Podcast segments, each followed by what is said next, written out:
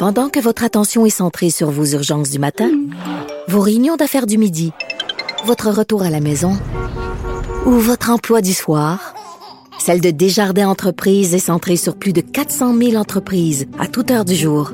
Grâce à notre connaissance des secteurs d'activité et à notre accompagnement spécialisé, nous aidons les entrepreneurs à relever chaque défi pour qu'ils puissent rester centrés sur ce qui compte, le développement de leur entreprise. Ici Ricardo. Et Émilie, marchand d'IGA. On a envie de vous inspirer à bien manger. À moins de 5 la portion. Suffit de repérer les produits valeurs sûres et de les cuisiner avec une de nos recettes. Les valeurs sûres, c'est bien pensé, hein? Bien sûr! Détails sur IGA.net. Cube Radio.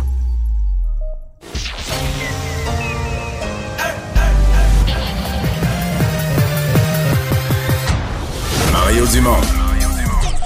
Organiser, préparer, informer. Les vrais enjeux, les vraies questions. Mario Dumont. Les affaires publiques n'ont plus de secret pour lui. Cube, Cube Radio. Bonjour tout le monde, bienvenue à l'émission. On a deux belles heures à passer euh, ensemble. On va évidemment vous résumer ce qui, euh, ce qui a été annoncé tout à l'heure euh, à l'Assemblée nationale par le ministre de la Santé et le premier ministre des annonces concernant les infirmières, euh, des primes. on dit que c'est pas seulement une question d'argent et effectivement, là, on règle d'autres problèmes de, de temps supplémentaire obligatoire d'organisation du travail, mais c'est quand même un petit peu aussi l'argent là, parce qu'il y aura des primes, des chèques de 15 000 dollars pour des infirmières à temps plein, euh, qui, c'est-à-dire des infirmières à temps partiel qui passeront au temps plein, euh, des primes de 12 000 dollars pour des infirmières par exemple qui sont soit à la retraite, soit dans le secteur privé, là, dans les agences privées et qui reviendront dans le réseau public. Euh, donc des primes vraiment pour essayer de ramener des gens dans le réseau public, en plus des augmentations qui sont déjà consenties dans la nouvelle convention collective qui vient d'être signée euh, cet été. Donc, on espère comme ça faire revenir dans le réseau de la santé 4300 euh, personnes. Donc, voilà qui résume l'annonce. Et tout de suite, je vais rejoindre Julie Marco et l'équipe de 100 Nouvelles. 15h30, c'est le temps d'aller retrouver notre collègue Mario Dumont. Mario Dumont, dis-je bien, dans nos studios de Cube Radio. Il y a trop de mots, Mario, qui voulait sortir en même temps. Salut, Mario. Bonjour. Bon, alors, euh, les attentes étaient énormes là, par rapport à cette annonce. Le premier ministre parle d'une véritable révolution. Mario, est-ce que tu crois que cette fois-ci, ça va fonctionner? C'est impossible de répondre un oui ferme à ça. Il faut vivre d'espoir. Euh, je, Mais parce qu'il n'y a pas de plan B. Là. Il ne semble pas y avoir de plan B. Non, à l'inverse, je pense que je veux dire, les primes sont assez attrayantes. Tout ça, à l'inverse, je pense pas qu'on puisse dire là, il se passera rien. C'est impossible. Je veux dire, il y a des primes de cette ampleur-là il y a des gens qui vont venir, des gens qui vont répondre à l'appel. Ça me paraît inévitable. Mais quand tu me poses la question, est-ce que ça va fonctionner dans le sens de l'ensemble du plan, là, de ramener des gens euh, qui soient satisfaits de leur nouvelle an? Parce que la prime n'est plus là la deuxième, troisième année. C'est qu'il est présumé que la prime, c'est pour t'encourager à... Tu sais, c'est comme on dit, c'est le coup de collier là, pour revenir dans le réseau public. Puis la première année, tu as une prime. Mais après ça, on présume que, bon, tu vas avoir les, les augmentations sont quand même importantes. Là. La convention collective qui a été signée à l'été, elle continue à s'appliquer. Donc, on présume que avec cette nouvelle convention, plus un respect des horaires de travail, plus le fait qu'il y aura plus de temps ou très peu de temps supplémentaire obligatoire, mais idéalement plus du tout. Euh, mais ça, ça va prendre des gens qui vont revenir quand même pour plus qu'il y ait de, temps supplémentaire. Ouais, mais ben là, le but, c'est de partir le cercle vicieux à l'envers. Là, le cercle, le cercle vicieux, c'est que plus les gens partent, plus il faut que ceux qui restent fassent du temps supplémentaire obligatoire. Donc là, si on passe ce qu'on appelle un cercle vertueux, plus il y a des gens qui reviennent, moins chacun a besoin de faire du temps supplémentaire. Donc ça, c'est ce qu'on mhm. essaye de, de, repartir comme roue. Maintenant, est-ce que ça va marcher vraiment? Tu sais, j'ai de la misère. Ça fait des années, là. Ça fait, ça fait 20 ans, 30 ans qu'on parle de ça, les problèmes de. C'est difficile pour les infirmières. Mais te rappelles-tu, Mario, d'un incitatif financier, là, aussi alléchant pour faire revenir des gens puis pour garder le, euh, monde dans le réseau Non, de la Julie, la dernière fois qu'il y a eu un gros incitatif financier, euh, c'était l'inverse. La dernière fois qu'il y a eu un gros incitatif financier, c'est parce que comme on voulait, arriver au, comme on voulait arriver au déficit zéro, euh, le gouvernement de Lucien Bouchard avait offert aux employés du secteur public, mais les infirmières comme les autres, un incitatif, c'est-à-dire un, package, là, le mot anglais, mais disons un, programme de départ avantageux. Et ce qui s'était produit, c'est que, dans le fond, plus les gens travaillaient fort, plus ils étaient incités à le prendre. Donc, les infirmières de soins intensifs, les infirmières de salles d'opération, les infirmières de, de, de salles d'urgence ont pris beaucoup plus le, le forfait de départ, le- le- leur emploi, que des gens qui travaillaient dans un bureau relativement relax à faire leur petit train-train quotidien. Là. Euh, donc, euh, c'est ce qui avait créé à l'époque. Donc, le dernier gros incitatif qu'on a à l'esprit, il avait créé l'effet inverse. Il avait créé une pénurie, il avait fait partir, il avait vraiment dépouillé les hôpitaux euh, de beaucoup d'infirmières. Donc là, c'est vraiment un incitatif pour en ramener à bord. En même temps, le gouvernement est aussi tributaire d'un effet d'entraînement positif. Plus il y a de gens qui embarquent, plus ça va fonctionner. Si les partis d'opposition disent euh, ce qu'on a annoncé aujourd'hui, c'est pas bon, euh, si le syndicat dit ben non, nous autres on est déçus, puis de toute façon le lien de confiance est rompu, euh, ça fonctionnera pas. Bon, euh, oui, tu as tout à fait raison. Dans le cas des partis d'opposition, je dois avouer que j'ai été étonné. Tout le long de la conférence de presse, là, les gens, moi j'avais mon Twitter ouvert, tout le long de la conférence de presse, il y a l'ancien ministre de la Santé, Gaétan Barrette, Oui. euh, qui démolissait à peu près chaque ligne de ce qui était dit. Là. Donc, on avait des points critiques. Je, sincèrement, je pense probablement qu'il y avait des points où il n'y a pas nécessairement tort ou qui soulevaient des questions qui sont valables. Mais l'atmosphère générale que ça créait, je, je voyais ça, puis j'étais pas certain que c'était l'atmosphère, que c'était ce que Dominique Anglade voulait là, comme, comme ton de réaction, là, un peu de, de, de chiquer de la guenille sur tout ça. Euh, Ben, on lui a posé une question là-dessus, là, à savoir si M. Barrette aurait peut-être dû se garder une petite gêne, mais elle ne semblait pas au courant à ce moment-là que M. Barrette avait tweeté plus vite que son ombre. là. Ben, il toutait, il toutait au fur et à mesure. Il toutait de phrase en phrase, il Oui, oui. réagissait. Là. Mais bon, ça, c'est une chose. Euh, mais je, je centrer surtout sur les syndicats, où là, je pense qu'il y a une... euh, tu sais, à un moment donné, il y a une nécessité de faire partie de la solution. Tu sais, dans la vie, tu peux pas toujours, toujours, toujours... Dans, tu sais, dans ton milieu de travail, un employé peut pas toujours faire partie des problèmes. À un moment donné, il faut que, faut que tu arrives devant tes patrons puis tu dis, bon, mais devant tel, tel, tel problème qu'on avait, là, voici ce qu'on pourrait faire. Voici, voici moi ce que je pourrais amener, là, régler mon petit bout, aider, euh, contribuer à ce que ça aille mieux. Et je pense que les, les syndicats sont, sont rendus là. Leurs plaintes ont été bien entendues, là, bien, bien, bien, bien exprimées bien, bien, bien entendues. On est peut-être rendu à une autre, euh, une autre étape. là. Une autre étape. Euh, tu parles de syndicat, Mario, puis ça me fait penser à l'enseignante euh, non vaccinée de, de cette école primaire qui a dû fermer en raison d'une éclosion maintenant. Est-ce que c'est à cause de l'enseignante? On ne peut pas le dire, on ne peut pas l'affirmer avec certitude. Il y a une enquête qui est en cours. Est-ce que c'est vrai qu'elle faisait la promotion du non-port du masque? Ça non plus, on ne peut pas le dire avec certitude. Il y a une enquête qui est en cours, mais ça nous rappelle, d'abord, ça relance le débat sur la vaccination obligatoire du personnel enseignant, mais le rôle délicat aussi des, des syndicats en ce moment. Oui, oui, oui, absolument. Euh, ça, et, Parce et- qu'il y et ça a de- rappelle, de plus en plus d'employeurs qui obligent les employés à aller se faire vacciner. et ça rappelle aussi à quel point c'est source de tension. Parce que les parents sont vraiment pas de bonne humeur. là. Les parents, les parents racontent des histoires que, tu sais, on fait enquête là, au niveau du, de la- du- du centre de service scolaire, Mm-hmm. de la commission scolaire de Montréal. Le ministre demande un rapport rapide. Euh, le ministre était quand même assez mou ce matin à l'Assemblée nationale. Bon, je crois comprendre qu'il voulait vérifier les faits. C'est sûr qu'il ne peut pas se fier, il est ministre, il peut pas se fier sur ce qui est écrit, mettons, dans le journal, dans un reportage comme étant la vérité. là. Il doit s'assurer que les moyens d'enquête appropriés lui rapportent les faits.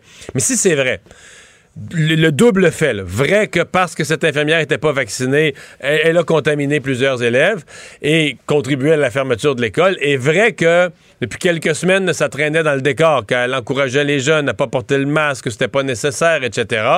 Euh, on est en face de quelque chose d'assez important, d'assez grave, qui va soulever des questions pour la direction de l'école, mais qui va soulever des questions pour l'ensemble du personnel de l'éducation, incluant pour les syndicats de l'éducation, euh, qui, qui sont dans une position difficile parce qu'ils disent on a l'obligation légale de défendre ces membres-là. Mais c'est à moitié vrai. À un moment donné, t'as plus l'obligation de défendre l'indéfendable. Ça, à ce bout-là, c'est pas vrai. Là. Si une personne doit être sanctionnée, mais tu lui dis, garde, c'est pas défendable ton affaire, puis euh, c'est tout. Arrange-toi, arrange-toi avec tes troubles. Mais euh, c'est... euh, que c'est un cas, c'est un cas extrême parce que euh, prenons juste là, euh, euh, euh, mettons qu'on admet que c'est vraiment la responsabilité de l'enseignante, toutes les conséquences. C'est le pire des scénarios. C'est le pire des scénarios. École fermée, donc les jours de classe perdus, etc. Euh, des enfants, bon, ils sont probablement sont jeunes, sont- peu sont malades chez les enfants. Euh, mais ces non enfants. vaccinés. Bon, oui, c'est ça. Ces enfants-là ont des parents. Donc là, euh, on dit, même les gens, même si les parents sont vaccinés, c'est à peu près 1 sur 10 qui peut l'attraper pareil, même vacciné. Avec s'il y a 40, 50, 60, 70 parents qui, ont eu la maladie, qui ont été en contact avec la maladie par leur enfant, ça veut dire qu'il y en a 6-7 qui ont attrapé la COVID. Euh, bon, seront peut-être moins malades parce qu'ils sont vaccinés. Plus le fait que ces parents-là, ben là, peuvent pas aller travailler. Les enfants sont à la maison pour deux semaines. Les enfants sont à la maison. Euh, sont obligés de s'aller se faire tester ou ils peuvent plus aller travailler parce qu'ils sont, sont testés positifs de la COVID. Euh, c'est le beau bordel, là. C'est de quoi être de mauvaise humeur, pas rien qu'un Avec peu. les conséquences aussi là, euh, potentielles, euh, il, il se peut qu'il y ait des gens là-dedans qui, euh, qui a des syndromes de COVID longue, euh, qui subissent les effets euh, Et- et c'est- euh, après avoir contracté la COVID. Et c'est des journées comme ça que je suis toujours bouleversé par le- le- le- la faiblesse du rôle des comités de parents. C'est présentement aujourd'hui là. On devrait être euh, plein de, de communiqués de presse, des comités de parents qui disent c'est inacceptable, faut aller au bout de l'enquête, pointe du doigt l'enseignante, pointe du doigt le syndicat, prenez vos responsabilités. Le comité de parents, c'est comme du monde qui se sont fait endormir dans le système, veulent pas déplaire aux autres acteurs, les syndicats, tout ça. Ce qui fait que les parents se sentent bien, bien, bien peu représentés. C'est vraiment... Les parents, les parents eux-mêmes veulent pas prendre la parole parce qu'ils se disent, ben là, je veux pas mettre mon enfant dans le trouble et tout ça. Puis les comités de parents qui seraient censés parler en leur nom sont comme, aujourd'hui, là, zéro réaction, t'entends rien. Pas un mot, pas un siffle là, des- des- des- du côté des, comités de parents, alors que les parents concernés sont furieux, là, voudraient que quelqu'un prenne la parole en leur nom. Si quelque chose d'aussi grave était fait à un syndiqué, un employé syndiqué, les syndicats nous enverraient des communiqués de presse, appelleraient nos recherchistes pour dire on veut passer en ondes, c'est écœurant, faut dénoncer. Mais quand c'est les parents, les comités de parents, c'est Silence. Silence. Mario, je veux absolument revenir sur cette entrevue percutante que tu as réalisée avec euh, le docteur Joseph Dahin de l'hôpital Cité de la Santé de Laval, qui a livré euh, la situation, là, ce qu'il voit chaque jour sur le terrain des parents, pas des parents, mais des personnes qui ont contracté la COVID, mais surtout, surtout ceux qui pensent que la COVID est une histoire inventée. On va écouter un extrait ensemble. Il y a des gens qui pensent que je suis un acteur, puis que nos hôpitaux, c'est des décors de cinéma. Ils vivent dans un monde parallèle, mais sais, nous, c'est pas grave. On, on- on continue de faire notre travail, puis on, on va les sauver, ces vies-là. Tu sais, on sauve cette vie-là, puis on se dit, les gens autour de lui ou elle vont peut-être se dire, hey, moi aussi, je vais aller me faire vacciner parce que ça me tente pas de me retrouver dans cette situation-là. Puis euh, c'est la chose sur laquelle vous pouvez compter sur nous, les soignants. On, on va toujours être là. Vous serez pas pénalisés pour des mauvais choix de vie. Mario, c'est ça. comment tu as réagi quand tu as entendu ça? Des hôpitaux, Mais- des décors de cinéma? Mais c'est une, une image forte, mais je- on comprend, on l'entend, on comprend très bien ce qu'il veut dire. Là, des gens qui qui semblent pas voir la réalité de la COVID, qui parlent du vaccin ou du pas de, vaccin comme si c'était un choix idéologique. Là. C'est comme si c'était un choix politique ou idéologique et non pas simplement de dire ben là, il y a une maladie qui est là, on a une façon de se protéger qui existe, on se protège. Mais tu sais, lui, c'est sûr que son propos est pas comme le tien puis le mien. Puis tous les jours, là, tous les jours, il est aux soins. C'est un intensiviste. C'est son lieu de travail, les soins intensifs. Donc, première vague, deuxième vague, troisième vague. Il a sauvé les vies les unes après les autres et il en a échappé. C'est pas vrai, il les sauve pas tous. Toutes les semaines où il y avait beaucoup de cas, il y a une proportion qui se échappait. Donc, lui, il est là-dedans là, depuis le printemps 2000, depuis le printemps 2020, là, depuis 18 mois. Il est toujours, toujours, toujours là-dedans, la COVID. Et je pense qu'il est comme démonté d'avoir devant lui. Présentement, là, aux soins intensifs, c'est que des non-vaccinés. Alors, je pense qu'il ne peut pas s'expliquer, de dire, OK, mais moi, j'ai vu les autres vagues où on n'avait pas. D'ailleurs, c'est un des points là, très émotifs aussi qu'il y avait dans la même entrevue. Je peux pas m'expliquer que quand il n'y en avait pas de solution, je soignais les gens, je disais, pauvres autres, il n'y a pas de vaccin. Mais là, il y a un vaccin, donc je soigne des gens qui ont délibérément et volontairement refusé la solution. Parce qu'ils ont lu de quoi sur. Ils ont vu un YouTube, ils ont lu de quoi sur Internet d'un- prof farfelu du Texas qui a dit trois phrases, puis que là, ça serait la preuve que, puis tout ça. Et c'est sûr que c'est décourageant pour lui, là, tu sais, quand il voit que c'est- les noms. Et là, euh, l'autre portrait qu'il nous donne, ben, c'est que c'est pas des vieux. Présentement, aux soins intensifs, là, là-bas, je pense que les trois quarts, c'est des, euh, C'est des gens de 55 ans Moins et moins. 49 ans. Euh, Il y a un père de famille dans la quarantaine, il y a quelqu'un dans la trentaine. Euh, des gens tout à fait en santé, des gens tout à fait en forme, qui euh, tout à coup là, se retrouvent euh, en, en- en incapacité de, de, de, de- survivre sans, sans aide respiratoire. là. Alors que c'était totalement évitable avec le vaccin. Merci beaucoup, Mario. Bonne fin d'après-midi à toi. Au revoir. Alors voilà, ben tout de suite, euh, on va rejoindre Alexandre Dubé. Bonjour. Salut Mario. Alors, euh, ben oui, faisons, donnons les détails donc de ce plan du gouvernement pour stabiliser le réseau de la santé. Euh, c'est tout près, à quelques dollars près, tout près du milliard, ce que ça va coûter en nouvel argent. Ouais, t'as tout à fait raison. Il y, a deux grosses nouvelles à Québec euh, aujourd'hui. Hein. La, la commission plénière sur le, le, projet de loi 105 pour encadrer les manifestations anti-vaccins près des écoles. Et l'autre, ben, c'est effectivement ce plan-là. Et M. Legault a parlé d'une petite révolution dans le monde de la santé. Je te résume ça brièvement. Des primes de 15 000 dollars pour les infirmières à temps plein déjà dans le réseau. 12 000 pour celles qui sont soit au privé ou soit retraitées qu'on souhaite ramener dans le réseau. Et on va sortir le chéquier pour des bonus supplémentaires pour les infirmiers et les infirmières qui vont œuvrer dans les régions du Québec où c'est plus difficile en ce moment. Il y a cinq régions qui ont été identifiées, notamment la Témiscamingue. Euh, fini la paperasse excessive pour les infirmières aussi. On va embaucher des agents administratifs parce que ça, c'était un des problèmes. Hein. Les infirmières disaient passer à peu près 30% de leur temps euh, à remplir des papiers, puis un formulaire, puis un autre. Alors, c'est en résumé ce qui a été annoncé. Je garde un, un œil sur cette commission plénière. Là, ça a lieu en ce moment c'est la ministre de la Sécurité publique, Geneviève Guilbeault, qui répond aux questions en ce moment. Qui explique son euh, projet de loi. Ouais, qui explique le projet de loi. En, gros, ce qu'on veut faire, c'est qu'on veut interdire les manifestations contre les mesures sanitaires à moins de 50 mètres des écoles, mais pas juste des écoles, Mario. Des services de garde, des centres de vaccination, des centres de dépistage aussi les établissements de santé. Il y a des amendes salées qui viennent avec ça. Et dans le fond, euh, toute la, journée de travaux parlementaires repose un peu sur euh, l'assentiment de la députée mhm. du Parti conservateur du Québec, le Claire Sanson. Euh, il semblait ce matin y avoir une espèce d'accord entre M. Legault et, et, elle, ou entre M. Legault et le Parti conservateur. Oui, c'est ça. Maintenant, elle dit quand même qu'il fallait qu'elle prenne le temps d'étudier.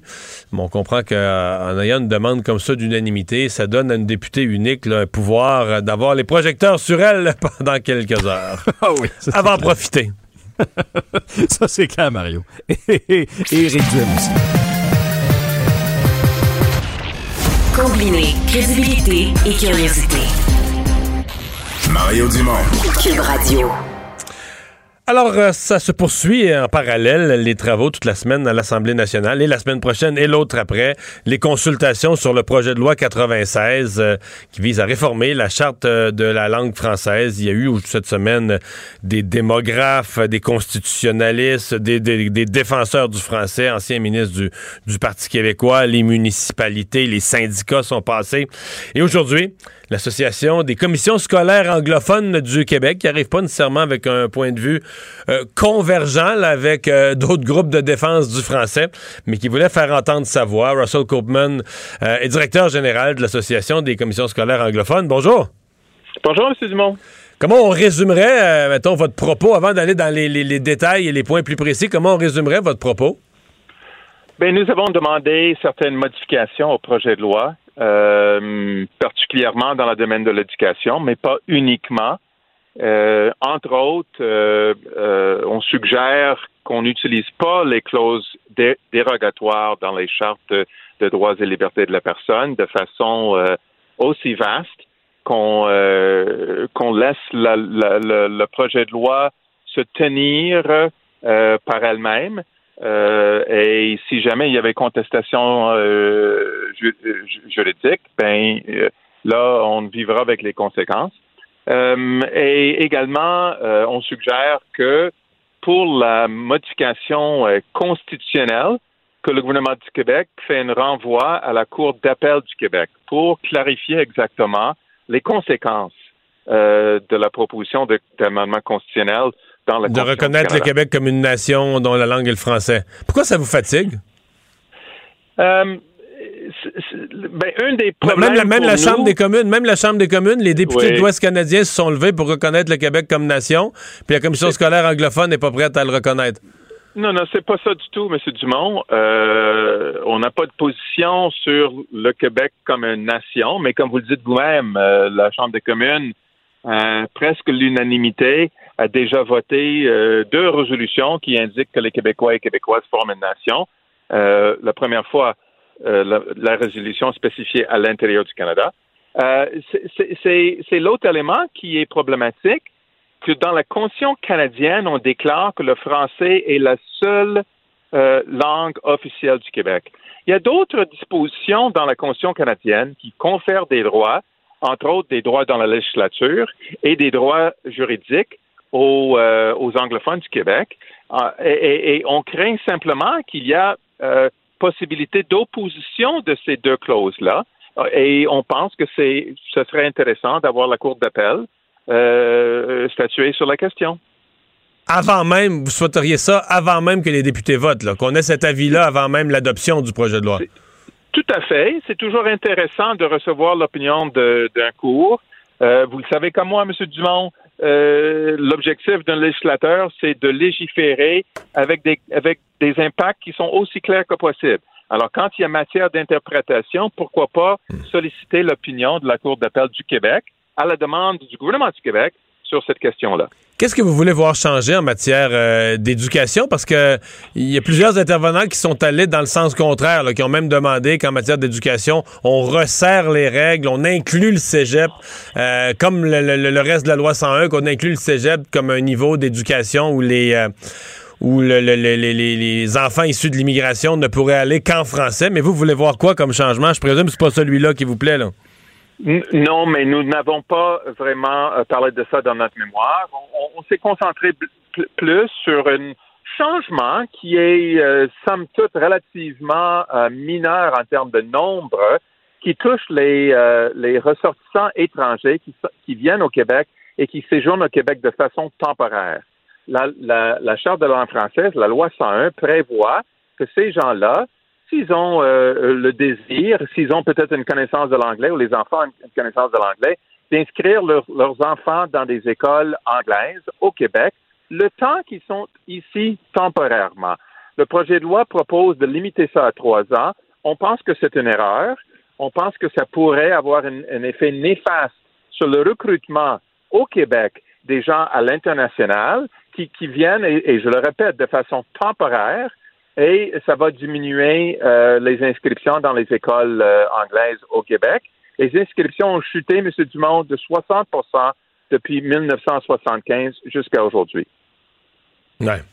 Est-ce que vous euh, niez le fait que le, le, le français, est-ce que votre, comment je dirais, dans l'approche générale de votre mémoire, est-ce que vous niez, le, disons, le constat de base sur lequel le gouvernement s'appuie, le fait que le Québec soit, euh, que le français au Québec soit en danger, en déclin, euh, le nombre de francophones en déclin, est-ce que c'est quelque chose que vous contestez ou c'est quelque chose que vous reconnaissez?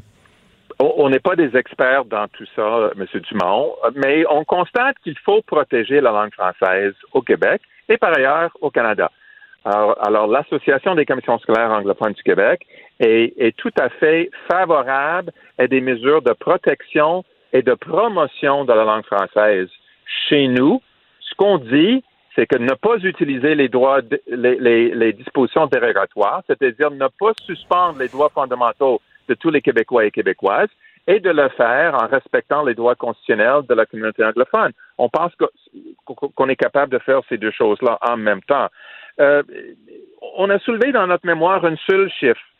Euh, on, a choisi les réponses uniques euh, de Recensement Canada d'il y a cinq ans sur les personnes qui parlent français à la maison. Et ce chiffre-là est de 82,3% des Québécois parlent de français à la maison.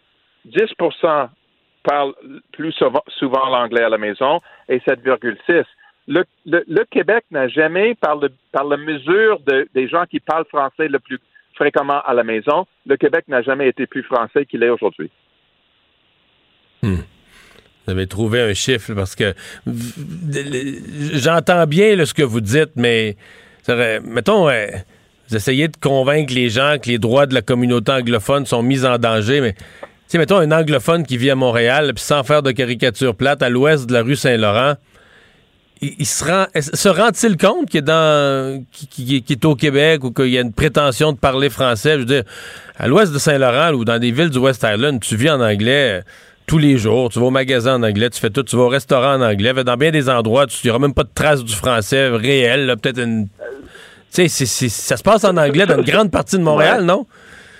Sauf dans nos écoles, M. Dumont. La majorité de nos élèves dans les écoles anglaises sont inscrits dans des cours intensifs de français, soit l'immersion française. Donc, ils sont parfaitement soit- bilingues.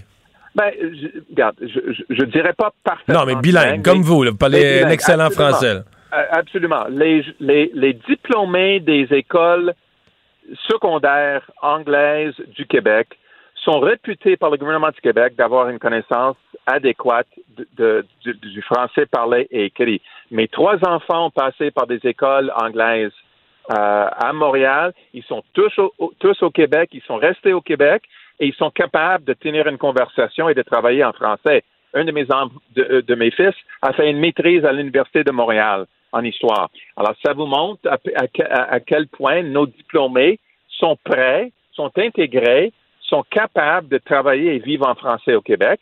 Et, euh, et on trouve ça tout à fait normal et ça fait partie de, de- de- de notre mission, par ailleurs. Est-ce que votre, euh, ben, votre association, les commissions scolaires anglophones et plus largement la communauté anglophone est inquiète, voire déçue? Puis bon, vous-même, personnellement, vous êtes un ancien euh, député. On a siégé ensemble sous la bannière du... Vous étiez sur la bannière du Parti libéral à l'époque. Euh, Qu'aucun parti semble euh, défendre la communauté anglophone. En tout cas, tout le monde semble d'accord dans son essence là, avec le projet de loi dans sa forme actuelle. C'est sans précédent au Québec, ça. Il y a toujours eu un débat. Quand il y a eu la loi 101, le Parti libéral avait mené une bataille là, jusque, dans, jusque dans le mois d'août, jusque dans l'été. La session parlementaire, les gens n'ont pas eu de vacances d'été. Et le Parti libéral s'était battu bec et ongle là, pour les droits de la communauté anglophone. Est-ce que ça réagit fort à ça dans la communauté présentement? Je- je- ça réagit assez fort. Euh, et et l'autre point qu'on a fait dans notre mémoire ou qu'on a tenté d'amener, c'est que la, la, la loi, le projet de loi 96 divise les Québécois. Il y a- la, la perception est très différente. Vous l'avez fait référence vous-même dans la communauté anglophone versus la communauté francophone. Et, et c'est pas une façon d'unir les Québécois ou de faire appel à nos valeurs communes. Euh, les temps sont révolus, M. Dumont. Le temps de la madame de Eaton qui parlait pas français, ce n'est plus le cas. Et je, nous pensons qu'il y a des façons de promouvoir le français, de protéger le français, de faire progresser le français sans heurter la communauté anglophone et sans diviser les Québécoises, les Québécois, et principalement sans mettre de côté les droits fondamentaux dans la charte québécoise des droits de la personne. Et le projet de loi propose de, soustraire la charte de la langue fran- française chacun des articles de la charte et chacun des articles du projet de loi soit- euh, 96 soustrait en totalité de, la charte québécoise des droits et libertés de la personne de façon préemptive et là on n'est pas d'accord. M. Coupman, merci d'avoir été là. Toujours un Au plaisir. revoir, le directeur général de l'Association des commissions scolaires anglophones du euh, Québec, Russell Coburn, quelqu'un qui connaît quand même bien le tabac, connaît la politique, connaît aussi les, communautés francophones. Il a siégé pendant une très longue période à l'Assemblée nationale euh, avec des députés de toutes les régions du Québec. Donc, c'est pas... euh, si vous faites l'image des anglophones qui sont enfermés dans l'West Island, qui savent pas ce qui se passe ailleurs au Québec, ben c'est pas du tout le cas de M. Copeman. Il a une vision assez large. Je pas dire qu'il est d'accord avec tout ce qui se dit et ce qui se fait, mais il le sait, il connaît son, son Québec. Pendant que votre attention est centrée sur vos urgences du matin, vos réunions d'affaires du midi, votre retour à la maison ou votre emploi du soir, celle de Desjardins Entreprises est centrée sur plus de 400 000 entreprises à toute heure du jour. Grâce à notre connaissance des secteurs d'activité et à notre accompagnement spécialisé, nous aidons les entrepreneurs à relever chaque défi pour qu'ils puissent rester centrés sur ce qui compte, le développement de leur entreprise. Ici Ricardo. Et Émilie, marchand d'IGA. On a envie de vous inspirer à bien manger. À moins de 5 la portion. Suffit de repérer les produits valeurs sûres et de les cuisiner avec une de nos recettes. Les valeurs sûres, c'est bien pensé, hein? Bien sûr! Détails sur IGA.net. Combiner crédibilité et curiosité. Mario Dumont. Cube Radio. Alors, c'est l'heure de la chronique euh, économique. On parle tout de suite à Olivier Bourque. Bonjour, Olivier. Bonjour Mario. Qu'est-ce que tu as pour nous aujourd'hui? SNC Lavalin, pourquoi pas? Hey. Hein? Des, des vieilles histoires quand même. Je viens de voir le communiqué d'SNC il y a une minute là, qui parle d'histoires qui datent d'il y a 20 ans quand même, qui se règlent, que les tribunaux en sont saisis maintenant. Oui, effectivement, c'est particulier parce qu'on parle euh, d'infractions qui sont survenues entre euh, septembre 97 et mars 2004. pour des travaux, puis ça, on, s'en rappelait pas, là, mais là, lorsque je disais communiqué de presse, pour euh, des travaux de rénovation du, du pont Jean-Cartier, donc il y a près d'un quart de siècle. Mais ça nous rappelle, Mario, qu'il y a toujours, on dirait, un parfum de scandale entourant SNC-Lavalin. Euh, tu sais, toutes ces histoires de fraude, ça a empoisonné l'entreprise euh, durant toutes les années 2010, les accusations, les emprisonnements, parce qu'on avait collaboré donc avec le régime de Muammar Kadhafi, des versements de paiement, de la Ah ouais. corruption. Et il faut se C'est juste qu'à un moment donné, faut en. Je comprends là, que là, euh, on n'en finit plus de nettoyer de- de- dans le sous-sol. là, de... Mais l'entreprise n'est plus là pantoute en 2021. Pour vrai, à un moment donné, il faut, faut en revenir. Là, Oui, oui, absolument, il faut en revenir, mais c'est sûr et certain qu'on dirait que c'est l'histoire qui se répète avec SNC Lavalin. On pense toujours que c'est terminé, qu'on a nettoyé les, les, euh, les écuries d'Ogias. Il faut se rappeler aussi que ça avait créé SNC Lavalin la crise au sein du gouvernement Trudeau. Alors, Ben oui. juste avant l'élection 2019, le fameux accord de réparation, tu sais, les pressions qui avaient été faites du cabinet de Justin Trudeau euh, sur l'ancienne ministre de la Justice, tout ça. Jody Wilson-Raybould. L'accord de réparation. Oui, Jody Wilson-Raybould. Mais tu vas voir, on parle encore une fois dans le, cas présent d'un accord de réparation. Alors là, dans le cas présent, on parle de deux anciens administrateurs euh, d'SNC Lavalin qui ont été arrêtés donc aujourd'hui pour avoir présumément offert un pot de vin de plus de 2 millions de dollars, on disait lors de la rénovation du pont Jacques-Cartier. Donc, c'est des travaux aux environs des années 2000. Euh, le contrat, c'était 128 millions de dollars. Et les deux hommes, Normand Morin, euh, Kamal Francis, alors ce sont d'anciens administrateurs, donc ils ne sont plus à l'emploi de SNC-Lavalin. Ils font face à des, euh, des accusations de corruption, de fonctionnaires fédéraux, de fraude, fabrication de faux contrats, complot. Et les firmes également, SNC Lavalin, SNC Lavalin International, sont accusés des mêmes infractions parce que du côté euh, du directeur des poursuites criminelles et pénales de DPCP, on dit qu'elles sont tenues criminellement responsables des gestes de leurs anciens administrateurs. Et là, le point important, toujours pour SNC Lavalin, c'est à savoir s'ils vont pouvoir quand même obtenir des contrats, des contrats publics. Et là, le DPCP dit on veut éviter un procès aux firmes et on offre une invitation pour qu'il y ait un accord de réparation. Ça je te dis, il y a un lien à faire avec tout ce qui s'est passé en 2019. On avait beaucoup parlé de cet accord de réparation.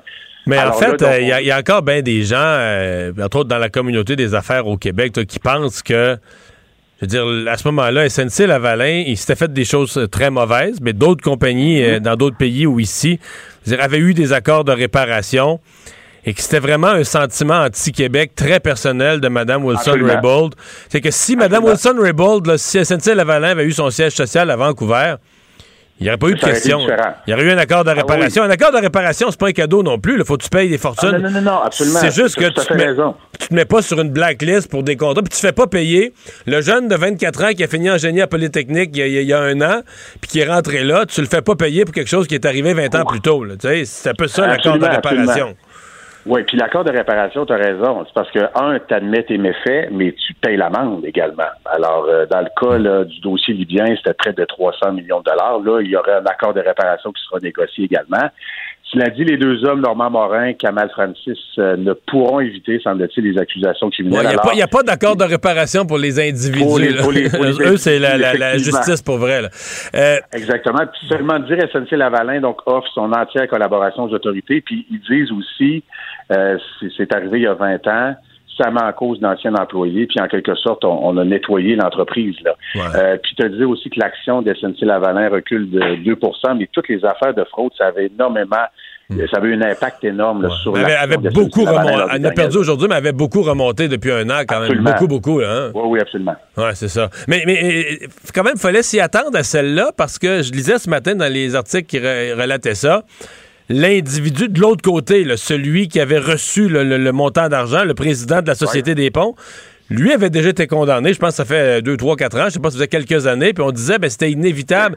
Je veux dire, si quelqu'un est condamné pour avoir reçu de la corruption, c'est une, question ben de oui. temps, mais il y a quelqu'un de l'autre côté qui va être accusé Ben d'avoir, donné. euh, c'était inévitable. C'est inévitable, oui, c'est ça. C'est Michel Fournier. Euh, donc, c'est l'ancien PDG de la Société des, fonds fédéraux. Tu as raison, il avait été en fait condamné en 2017, euh, cinq ans de détention dans le cadre de cette affaire. Oui, donc c'était attendu du côté de SNC Lavalin, mais à chaque fois, évidemment, ça nous fait sursauter. C'est de la mauvaise presse, pas à peu près. Hey, on va parler de l'Office québécois de la langue française. On a un espèce de, de bilan, le résumé des, euh, des nombres de plaintes pour non-respect des lois linguistiques. Oui. Et euh, là, là-dedans, Mario, il y a toujours la différence entre la, petite PME, hein, qui, est- tenue par des nouveaux arrivants, puis la multinationale. Moi, je me rappelle, j'avais fait des reportages là-dessus. Il y a plusieurs endroits à Montréal, il y a des petits commerces, des, des restaurants, des épiceries. Euh, c'est pas toujours respecté. Donc, la loi d'affichage, par exemple. Mais lorsqu'on parle des multinationales, euh, des grosses entreprises, elles sont capables de respecter les lois. Ils ont un département marketing avocat. C'est pas la même chose. Alors là, c'est le journal qui a mis la main sur un palmarès des 10 entreprises qui ont reçu le plus de plaintes, donc à l'Office québécois de la langue française, au QLF, qu'on va voir davantage. Hein, tu sais, avec le, le projet de loi 96, euh, la loi aura plus dedans. Et euh, on se rend compte qu'il y a de plus en plus de gens qui se plaignent du service qu'ils ont eu ou de l'affichage commercial. Le nombre de plaintes, je regardais ça, donc c'est le, le plus élevé en cinq ans. On parle de 4300. Et euh, 80 de ces plaintes, ça concerne des établissements dans la région du Grand Montréal.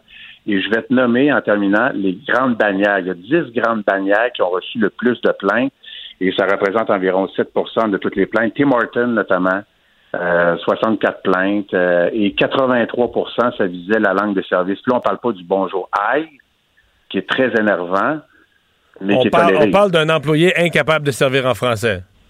C'est ça, exactement. Et euh, Walmart, 43 plaintes, 46% c'était la langue de service.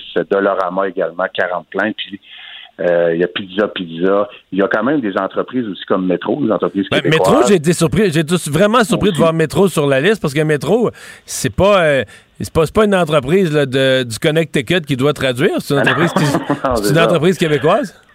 Oui, c'est ça. Alors là, c'est à voir à quel endroit, euh, donc sur l'île de Montréal, la plainte a été enregistrée. Il y a Canadian Tire également, puis aussi McDonald's. Alors, mais on l'a dit, avec la refonte de la loi, ben, ça aura plus de dents, puis on pourra donner davantage d'amendes, notamment à ces multinationales.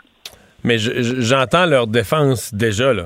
Ce qu'ils disent, les entreprises Ouais, de toutes sortes, c'est que dans le, con- le contexte actuel de pénurie de main-d'œuvre, Ah, ben oui. tu prends les employés qui se présentent, puis s'ils parlent juste une langue, ben c'est ça qui est ça. C'est ça. c'est- Ouais, c'est mais pas si euh, ça Mario, l'excuse. la loi, c'est la loi. Voilà. La loi est claire. Hey, merci. Salut. Au revoir. Bye bye. Mario Dumont. Joignez-vous à la discussion. Appelez ou textez le 187 Cube Radio 1877 827 2346. Chronique euh, juridique avec Nada Boumefta, avocate en droit criminel et protection de la jeunesse. Bonjour Nada. Bonjour, messieurs. Alors, histoire de femmes noires et autochtones qui auraient été stérilisées sans leur consentement. Si je commençais par vous raconter l'histoire d'une femme qui rentre à l'urgence parce qu'elle doit accoucher, euh, qu'en plein accouchement ou au moment où on doit lui faire une césarienne d'urgence, on lui propose en même temps la ligature de ses trompes. Et euh, pour expliquer les termes médicaux, euh, essentiellement, c'est de la stériliser. Euh, on comprend que c'est une dame qui vient à l'urgence, elle accouche de son septième enfant, effectivement, origine d'haïtienne, et ce qu'une enquête va révéler, j'ai bien hâte d'écouter euh, le reportage ce soir à Radio-Canada sur enquête, euh, c'est que ces femmes-là sont plus touchées que l'on ne pense, que l'on le pense, pardon, en réalité, et que ces suggestions-là qui sont faites euh, par les médecins de traitements médicaux quand même, qui peuvent avoir un impact, en fait, qui ont un impact direct sur le corps de la femme, sur ses, euh, ses choix d'avoir ou non des enfants. On réalise que le consentement à ce moment-là n'est pas euh, jugé euh, correct, clair. Il est vicié du fait qu'elle était en souffrance, qu'elle ne comprenait pas non plus qu'est-ce que la médecin ou le médecin lui suggérait. On parle là d'un phénomène un peu de paternalisme, mais également d'infantilisation, tel que mentionné dans le texte, mais aussi, et c'est là où je soulève la question, mais aussi d'une app- une application systémique finalement dans notre système de santé dont on parle beaucoup. On voit qu'il y a beaucoup de crises, mais dont la réalité, entre autres, des femmes autochtones est connue depuis longtemps et non seulement connue, messieurs, mais qui touche des générations d'aujourd'hui, des femmes de ma génération qui ont touché celles de leur mère, mais également de leur grand-mère, ou des infirmières ou des gens du système de santé, même des médecins, ont tenu des propos, comme dans le cas qu'on a connu malheureusement et qui a été filmé et diffusé de Joyce et Chacuan, où des infirmières ont tenu des propos tels que, et je pourrais même les citer, là, où on mentionne à la, à la femme qui est en train d'accoucher, ben écoute, t'as déjà assez d'enfants qui sont sous la protection de la jeunesse, t'as pas besoin d'en avoir d'autres, on va te faire une ligature des trompes. La dame, premièrement, au moment de la souffrance et de, de l'accouchement on vit quand même quelque chose d'assez euh, émotionnel qui peut être douloureux également. Euh, son consentement est vicié, sort de là et réalise quelques mois plus tard qu'elle est finalement infertile, ne peut plus et en raison de cette chirurgie-là qui a été donnée, vraiment messieurs, on ne parle pas de cas en Afghanistan, on parle de, de Mhm. cas ici au Québec et qui touchent des femmes d'ici par notre système de santé, vraiment Ouais. des questions à soulever et surtout une question d'imputabilité aussi parce que ça c'est des plaintes qui ont été menées par exemple devant le- la déontologie euh, médicale. On reconnaît euh, là que le médecin avait, selon la preuve, suffisamment d'éléments pour avoir un consentement, mais qu'il n'était pas demandé au bon moment. Rappelons que ces femmes-là n'ont jamais signé de consentement. Certaines même témoignent, comme dans l'affaire Echaquan, à se sentir attachées au lit d'hôpital, impuissantes, pas capables de prendre des décisions ou de fuir ou de demander de l'aide pour fuir, se retrouvent sur la table déjà d'opération. On procède à cette opération-là et ressortent de là. Vraiment, messieurs, là, et, et je vais le redire, on n'est pas en Afghanistan. Et c'est très choquant et c'est des cas, et j'invite les gens, si on pense avoir été victime de ça, vous avez des droits et des recours également devant la Commission des droits de la personne. Et la clinique José de Saint-Michel, c'est également des volets sur lesquels on désire travailler. Donc, n'hésitez pas à demander de l'aide et euh, à dénoncer ces phénomènes-là. J'ai bien hâte d'entendre le, le- le- le reportage ce soir. Je regarderai pas le reportage, là, mais euh, est-ce qu'on est bien euh, certain que, je veux dire, qu'on- est, j'ai la misère à croire ça, là, par exemple, qu'une femme noire ou d'une autre communauté va se présenter à l'hôpital, un hôpital montréalais, je sais pas moi, l'hôpital général juif, à- au CUSUM, à Maisonneuve-Rosemont, et que sans son consentement, on va y faire la ligature des trompes comme ça, qu'on ferait pas une autre. C'est gigantesque là, comme accusation, non? Ben oui, c'est gigantesque et c'est ce qui fait en sorte qu'on doit en parler, qu'on doit le dénoncer, mais ça arrive, Mario. Et oui, ce qu'on comprend ici, c'est qu'il y a un lien probablement, et c'est ce qu'on questionne, hein. rappelons aussi hein, que cet effet systémique qu'il peut y avoir en santé, par exemple, dans le traitement de la justice de certains individus, il peut y avoir une certaine discrimination par des actions ou des inactions qui seront portées par des gens comme ça du système de santé sur cet individu-là. Euh, je pense que c'est clairement quelque chose qu'on peut questionner. Ici, c'est ce que l'enquête révèle. Pas, pas qu'on accuse ou qu'on pointe nécessairement du doigt, mais on réalise, on reconnaît d'abord, pour le reconnaître, hein, statistiquement, chez les femmes autochtones, c'est une réalité. Ces femmes-là se retrouvent stérilisées, euh, la, la plusieurs sans euh, leur consentement et le vivent de génération en génération. Donc ça, c'est déjà un problème. Ce que l'enquête nous révèle, c'est que des femmes, effectivement, d'origine culturelle autre, euh, sont touchées également. Puis je vais rappeler, hein, il y a eu un événement aussi euh, sur la rive sud, une dame camerounaise qui s'est présentée à l'urgence, qui a mentionné qu'elle était allergique à un type de médicament spécifique, qu'elle ne pouvait pas le recevoir. On a malgré tout injecté le tout à la dame, qui en est fin- finalement morte. Donc ça aussi, c'est questionnable. Et ce que l'enquête soulève, c'est que c'est pas juste une question de langue, par exemple, ou de manque de communication. Et, et ça, c'est quand même important. On s'entend, c'est la première barrière. Au-delà de ça, les médecins parlent dans leur propre langage médical qui n'est pas nécessairement clair pour tout le monde. Mais au-dessus, et dans la petite couche qu'on qu'on va creuser, et je pense qu'il est importante à soulever dans notre société, c'est cette question-là de dire, ben, tu sais, elle a déjà cet enfant, c'est assez. Mais qui, à qui revient de prendre cette décision-là? Non, pas non, mais au je comprends. On- personne- à la mère. Oui, mais personne n'a le droit de stériliser une personne là, sans son consentement. Là-dessus, on ne s'ostinera pas. Mais est-ce qu'on intervient quand une personne a un septième enfant et que les six premiers sont sous le couvert, sont sous la protection de la DPJ parce qu'elle est incapable de s'en occuper?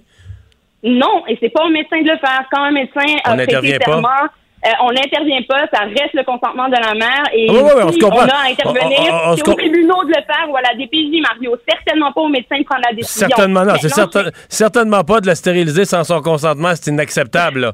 Mais. Mais, de le- mais même de le proposer, Mario, de dire que c'est une option pour ces femmes-là et de juger que c'en est assez pour elles, on va, à mon avis, trop loin et on dépasse déjà cette ligne-là. Et ce qu'on remarque, c'est que c'est en lien avec. euh, Et t'es profondément, con- t'es profondément convaincu, par exemple, que, je sais pas moi, une femme euh, québécoise de souche qui, qui, ferait, qui accoucherait de son septième enfant, les six premiers sont, garde, sont, sont sous la responsabilité de la DPJ. Personne n'aborderait avec elle la question de dire que c'est non. Convaincu que ça. on- Ben, on- moi, je pense qu'on ferait Ben, exactement la même chose.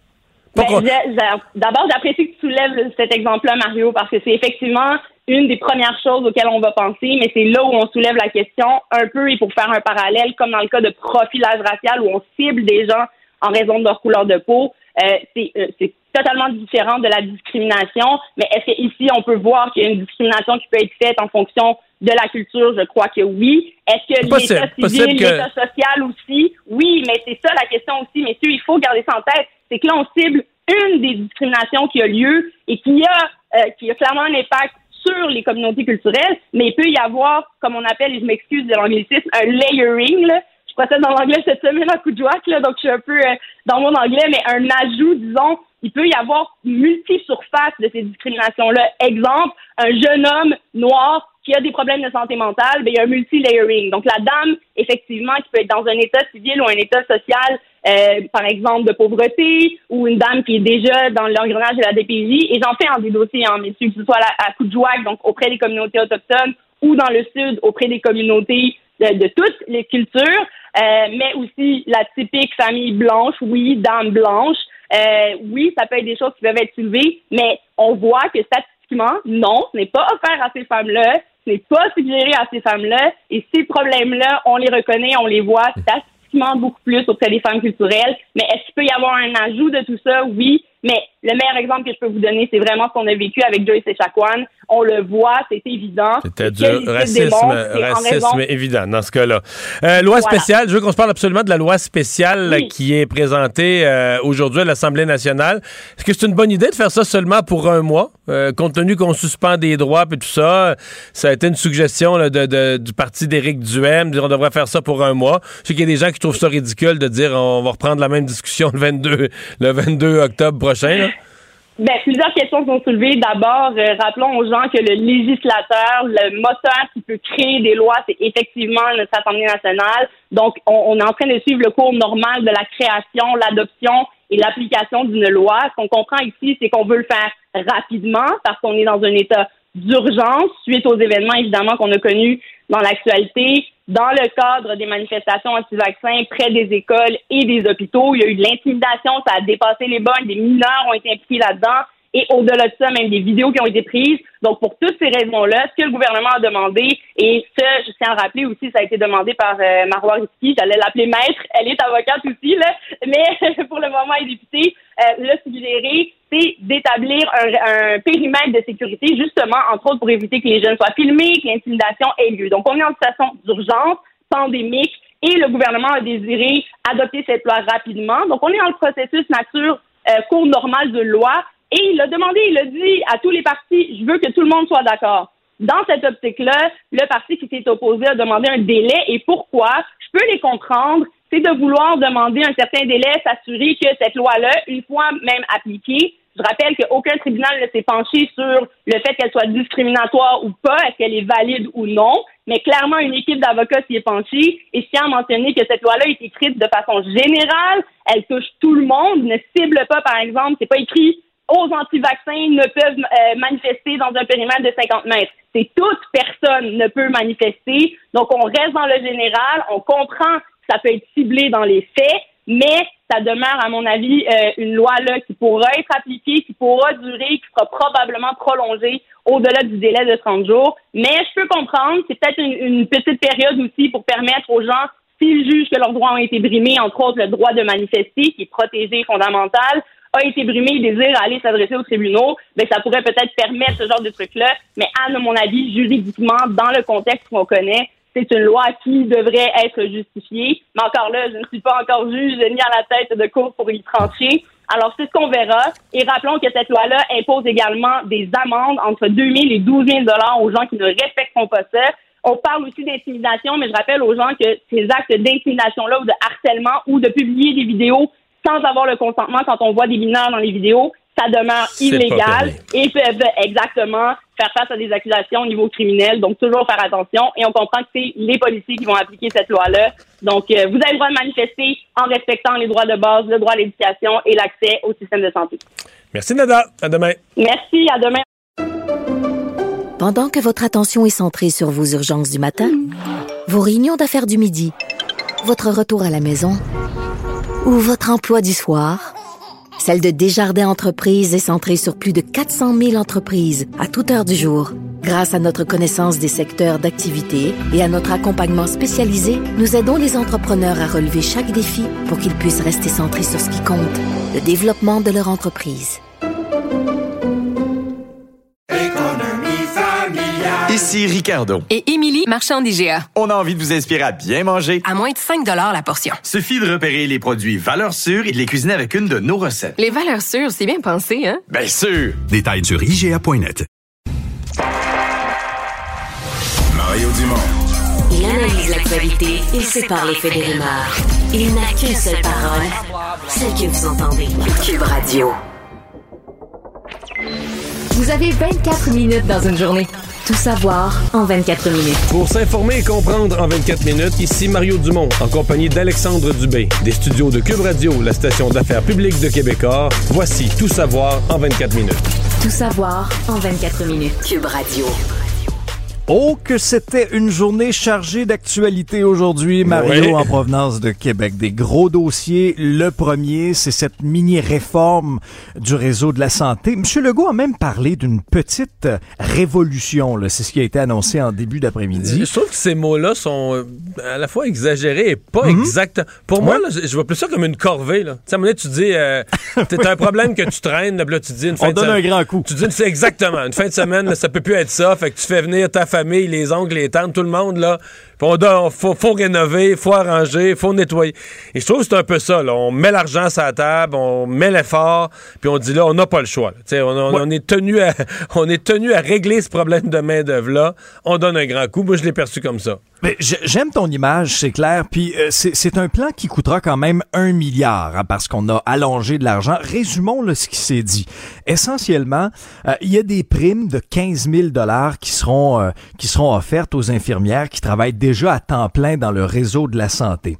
Ça, c'est dans un premier volet. Il y a un autre 12 000 pour tenter d'attirer les infirmières qui sont allées travailler dans le privé, les infirmières qui ont pris leur retraite, par exemple, et on ne donnera pas tout d'un coup, c'est-à-dire on va donner le tiers du montant à la signature et le deux tiers après un an de service de ce côté-là. Puis on, comprend que c'est c'est une prime là, ça arrive une fois là, ça sera pas récurrent d'année en année Euh, et on veut aussi donner davantage d'argent pour ceux et celles qui iront travailler dans les régions aussi plus problématiques là. Il y en a cinq qui sont identifiés. On sait que ça va mal en Outaouais, en Abitibi-Témiscamingue, sur la côte nord, dans le nord du Québec et pour tout le secteur Gaspésie, île de la Madeleine. Maintenant, l'autre l'autre enjeu important, c'était au niveau euh, de la tâche des, euh, infirmières. On, on reviendra au temps supplémentaire obligatoire dans un instant, mais pour ce qui est des embauches d'agents administratifs, on va en embaucher quand même euh, de façon considérable 3000. Question d'alléger la tâche parce que les infirmiers et infirmières disaient, compliqué, là, on prend à peu près 30% de notre temps à remplir des paperasses. Alors, le pari que le gouvernement fait, ben c'est que, OK, on va embaucher des agents administratifs qui, ont- qui vont remplir des formulaires et on va libérer des heures finalement pour que les, les- les infirmières puissent, puissent Mais travailler. tu sais que ça, c'est bien, c'est très- c'est Mhm. tout à fait logique, mais on est dans une pénurie de main-d'œuvre, vous. Ah c'est oui. vrai que c'est vrai qu'être infirmière, c'est une, c'est une formation, c'est une compétence très précise. Mais des agents administratifs, là, à mon avis, euh, t'en trouveras pas si facilement que ça. Oui, probablement un peu plus que des infirmières, mais Mhm. à mon avis, c'est pas en criant ciseaux que tu vas dire agent administratif puis que tous les postes vont être comblés non plus. Non, non, ils vont pas apparaître comme par magie, là. C'est un gros, gros, sûr. gros défi. oui. Tout ce que le gouvernement propose est logique. Beaucoup d'argent sur la table. Ça peut pas ne pas marcher du tout parce que, je veux dire, il y, a- il y a assez d'incitatifs. Il y a des gens qui vont, il y a des gens qui vont y aller, là. Est-ce qu'il va y en avoir assez? Puis est-ce que toute l'espèce de mécanique, parce que on espère que là, en faisant entrer ces nouvelles ressources, ça va amener plus de, plus de personnel de telle sorte qu'on n'aura plus besoin de surcharger ceux qui sont là de temps supplémentaire obligatoire. Donc que là, tout le monde va venir plus heureux. Mais des fois, c'est pas établissement par établissement, est-ce que ça va se passer aussi bien, puis de façon aussi simple, puis que les gens vont rester, parce que là, ce qu'il est présumé, c'est qu'on te donne le gros chèque la première année pour te convaincre de faire le saut, là, de, de revenir. Et qu'après ça, ben, tu vas être heureux. Parce qu'il n'y aura plus de temps supplémentaire obligatoire, parce que l'atmosphère de travail va être meilleure, parce que, la nouvelle convention collective va entrer en vigueur, et qu'il y a des augmentations de salaire. Fait qu'on dit tout ça mis ensemble, les gens vont être plus heureux, donc euh, ces problèmes d'infirmières qui quittent, on les vivra plus. Je- écoute, je l'espère, là. Je, je- je l'espère de tout mon cœur.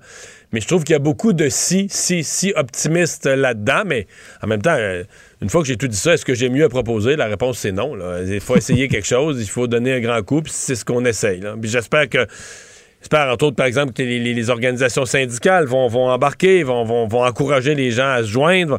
J'espère qu'il va y avoir une espèce de mouvement d'entraînement pour euh, au moins essayer que ça marche. Là. Il y a eu des réactions, entre autres la Fédération interprofessionnelle de la santé, donc la FIC s'est dit déçue après l'annonce du gouvernement Legault. Ultimement, ce qu'on dit du côté de Nancy Bédard, c'est qu'on attendait un plan costaud avec des engagements clairs sur les conditions de travail. Et, et- et le premier engagement, Mario, c'était que les infirmières aient pu à faire du temps supplémentaire obligatoire, le fameux TSO, et qu'à partir de maintenant, ben, la conciliation travail-famille et le respect seraient les trois éléments les plus importants, en disant que les, les incitatifs financiers, c'est pas là-dessus que les infirmières chialent au quotidien, c'est de rentrer à l'hôpital puis de ne pas savoir quand on sort. Ultimement, c'est ça. Alors, c'est un peu le son de cloche de la part de la FIC, là, je te ce dirais en ce que- moment. euh, ce que demandent les, les syndicats là-dessus, là, c'est comme impossible. C'est-à-dire qu'ils demandent qu'il y ait un engagement clair et ferme, qu'il n'y aura plus de temps supplémentaire obligatoire.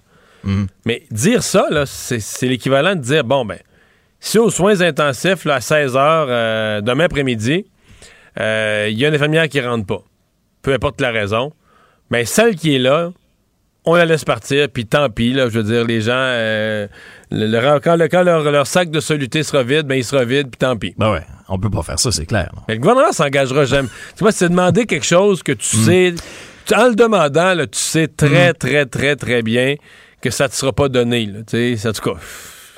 Ça ne sera jamais accordé. là. En tout cas, pas, pas dans l'état actuel du, du réseau, puis même avec des améliorations substantielles. Pas un gouvernement, quel que soit le parti, qui va s'engager à quelque chose comme ça. là.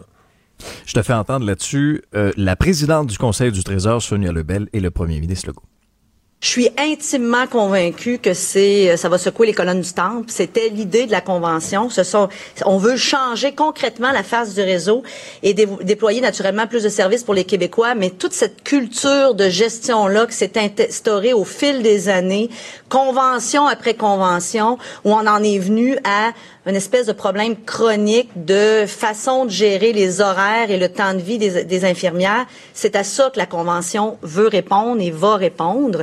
Le défi qu'on a, c'est de réorganiser le travail pour être capable d'offrir une conciliation famille-travail, une prévisibilité aux infirmières dans euh, leurs horaires. En fait, être capable de leur donner une vie de famille, une vie personnelle euh, raisonnable, je peux dire, et surtout, surtout, arrêter de leur demander de faire du temps supplémentaire obligatoire.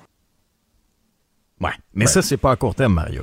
Non, non, non. Euh, c'est, c'est- c'est ce qu'on espère, ce à quoi Ouais. on espère arriver. Mais à court terme, c'est pas exclu. là. Je pense quand même les, les primes sont significatives. On- le gouvernement met un milliard sur la table. Je serais sincèrement étonné qu'il n'y ait pas un effet quand même un peu rapide et immédiat là, sur euh, le danger. Le danger quand tu vas chercher des gens strictement avec une prime comme ça, c'est est-ce que est-ce que tu vas, des- tu vas chercher des gens vraiment qui sont engagés pour le long terme, etc. Ou tu vas chercher des gens qui sont comme quasiment condamnés à être déçus. Là, tu sais. ils, se présentent pour avoir la prime, mais que finalement, ils n'ont pas pensé à l'ensemble pas pensé à l'ensemble de l'œuvre, de ce que ça ouais. représente de revenir travailler dans le réseau public. Ouais. Deux choses en conclusion là-dessus, euh, Mario. En date d'aujourd'hui, il y a toujours 7500 employés non vaccinés dans le réseau de la santé, si bien qu'à la mi-octobre, ben, ces personnes-là seront suspendues sans solde. Là-dessus, ben, c'est sûr qu'il y a quand même pas mal d'infirmières. Et Christian Dubé, ministre de la Santé, s'est fait questionner là-dessus. Est-ce que vous vous engagez aujourd'hui à ce qu'il n'y ait plus de bris de service? Tu remarqueras d'ailleurs qu'il n'utilise pas ce mot-là. Là-dessus, le ministre de la Santé. Pour moi, un bris de service, puis je l'ai dit, c'est quand on n'a pas prévu, puis qu'on arrive à quelque part, puis à un moment donné, oups, ça ferme parce qu'il y a trois infirmières qui, malheureusement, sont tannées, sont à bout. Ça, c'est pas de la gestion. La gestion, c'est de dire, j'ai un enjeu qui s'en vient, j'ai du personnel, mais je veux pas avoir, je veux pas être pris devant un fait accompli. Alors, on le sait, là, on le sait, je l'ai demandé à mes PDG, j'ai plus particulièrement dans les cinq régions dont on parle, j'en veux plus de surprises. Jusqu'à temps qu'on ait maintenant sol- qu'on mette en place ces solutions. Et c'est pour ça que je parle de réorganisation. Il n'y en veut plus de surprise, Mario. Non, mais on, on se comprend que c'est pas un bris de service, là, où certains vont dire qu'ils jouent sur les mots. Euh, mettons qu'on voit venir d'avance. On n'aura pas assez d'infirmières. On le voit venir une semaine d'avance. On n'aura plus assez d'infirmières la semaine prochaine pour tout opérer en Abitibi. Prenons l'exemple d'une région dont on a beaucoup parlé. Fait que on va fermer une telle urgence. Je comprends que pour lui, il dit c'est pas un bris de service dans le sens que c'est pas qu'on arrive là puis on se lève un lundi matin puis on n'a pas le personnel puis là en panique on ferme. On planifie, on va regrouper, on va avertir la population si vous avez besoin de tel service, mais là il sera pas disponible à Val d'Or, allez à Amos. Puis, on planifie donc on dit c'est une, une réorganisation, une réorganisation temporaire des services avec les ressources qu'on a. Mais c'est peut-être pas un bris, mais c'est certainement moins de services. C'est que tu as moins de personnel, puis tu donnes moins de services. Parce que tu l'as vu venir, tu fais pas un bris au sens d'une rupture soudaine des services, mais tu as des gens qui sont obligés de faire 80 km ou 100 km pour aller chercher le service ailleurs parce qu'il y a moins de services, et ça, on peut pas le nier.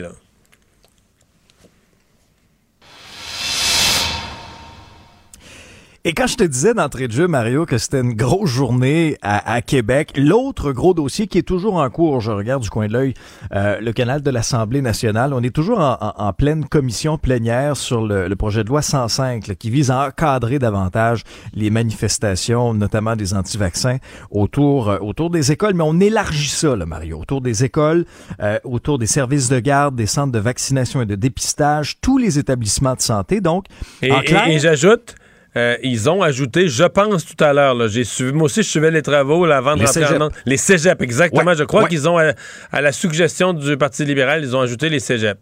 Oui, exact. T'as as entièrement raison. Ça a été amendé pour euh, interdire aussi les rassemblements euh, anti-mesures sanitaires à proximité des cégeps. Et essentiellement, on lie à ça des amendes. Des amendes quand même assez salées. Donc, en clair, si tu viens manifester euh, à proximité de tous ces établissements-là, ben tu peux recevoir des amendes qui peuvent varier de 1000 jusqu'à 6000 dollars. On va un petit peu plus loin, Mario. Là, on parle d'intimidation et de menaces, parce que tu as vu comme moi les scènes là, autour des écoles au cours des derniers jours. Je te dire que si c'était pas de l'intimidation, ça, je sais pas c'est quoi. Hein? Alors là, on parle d'amende de 2000 à 12 000 dollars. On resserre un petit peu plus la vis. Est-ce est que ça va en décourager certains? Probablement, peut-être. Mais Alors que d'autres, ça change rien. Dans ouais, mais c'est ça. En fait, c'est qu'il faut donner aux policiers des moyens clairs d'agir immédiatement sur le champ et euh, de, de, faire monter à bord, d'embarquer quelqu'un qui respecte, qui obtempère pas du tout. Parce que les amendes, permets-moi d'être sceptique. Je pense qu'il y a des gens qui n'ont pas vraiment d'actifs, là, ils n'ont pas de maison à eux, pas de pas d'argent dans le compte de banque et qui s'amusent. Ils, ils accumulent les amendes. Mais, mais toi, moi, si tu as 2000 dans ton compte de banque, là, que tu as des amendes 40 000 d'amende, puis je t'en mets 20 000 de plus, 10 autres amendes de 2 000, je te monte ça à 60 000. C'est ça. Ça change plus rien. Tu payeras pas de toute façon. Euh, tu vas négocier ça un jour avec un avocat pour quelques heures de travaux communautaires. Puis rendu là, euh, 5 000, 10 000, 15 000, 20 000 de plus sur le nombre de travaux communautaires, c'est à la marge. Là, fait que, ils ont pas peur de... Les amendes ne font plus peur à des gens qui en ont déjà trop pour ce qu'ils sont capables de payer. Ouais, c'est clair. Là où les policiers vont avoir le pouvoir d'intervenir aussi, c'est le fameux 50 mètres. Pour dire au moins, là, regarde, tassez-vous de là, arrêtez d'écœurer les enfants, arrêtez d'écœurer le personnel de la santé ou les patients, par exemple, qui essaient de se rendre à l'hôpital, allez manifester plus loin. On a vu ça euh, et on s'est inspiré du côté du projet de loi euh, d'une pièce législative qui avait été adoptée en 2016 par l'Assemblée nationale pour empêcher les manifestants anti-avortement d'approcher les cliniques où avaient lieu justement euh, ces interruptions de grossesse-là. Maintenant, on se demandait ce qu'allaient faire les partis d'opposition. Bon, tous les partis d'opposition ont offert leur collaboration au gouvernement, à l'exception du Parti conservateur du Québec qui, a négocié un petit peu. Et M. Legault s'est dit prêt à accepter la condition qui avait été proposée par le Parti conservateur du Québec de limiter à 30 jours l'application de ce projet de loi-là visant à interdire les manifestations. Mais là, Marion, toi qui connais les rouages de l'Assemblée nationale, on va faire quoi? Dans 30 jours, est-ce qu'on va revenir à la case départ? Il va falloir ben, retenir ce débat L'idée du 30 jours, là, il peut y avoir deux, trois, deux, trois issues. D'abord, on pourrait dire, tous les partis pourraient s'entendre dans 30 jours, dans, dans, 27 jours pour dire, ben là, c'est calmé, puis personne parle de ça, on laisse aller. Ça pourrait être une option. Mais peu probable, à mon avis, ces mouvements-là ont l'air assez mobilisés. Je serais d'après moi, si on enlève la loi dans, dans, dans, 30 jours, ils vont revenir devant les écoles. Plus motivés que jamais que la loi est tombée. Hmm.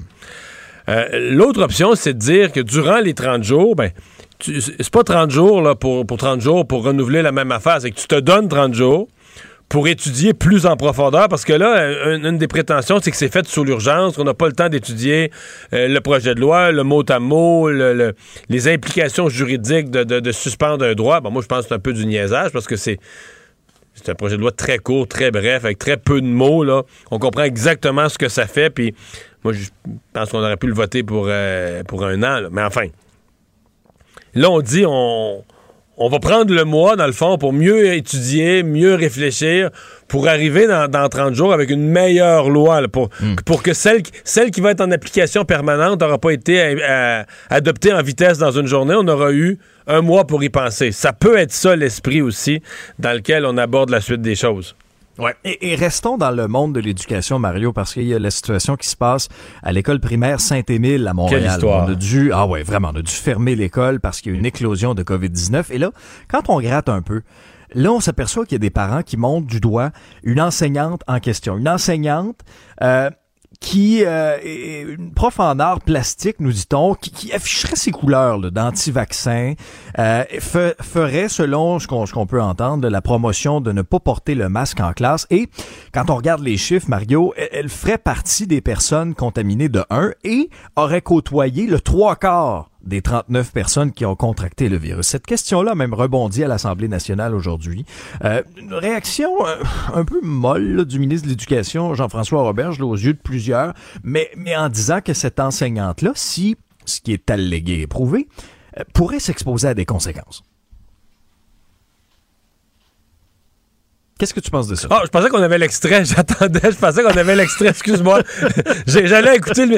Non, mais écoute, euh, je personnellement, je considère que le, ministre de l'Éducation, ça manque un peu de mordant. Mais ce qu'on oublie souvent, c'est que, tu sais, nous autres, on jase. Notre métier, c'est de jaser. Mais quand t'es ministre, tes, tes paroles ont de la portée. Et donc, euh, tu peux pas te fier sur un reportage. Pas que tu considères que les journalistes sont pas bons, parce que les parents ont dit aux journalistes c'est pas vrai. Mais c'est tellement grave, de dire la personne peut être congédiée, perdre son emploi. Les conséquences sont tellement graves que tu dois vraiment t'appuyer sur des faits béton, là, vérifiés par des autorités compétentes. Donc, lui a demandé euh, au Centre de services de Montréal de faire enquête.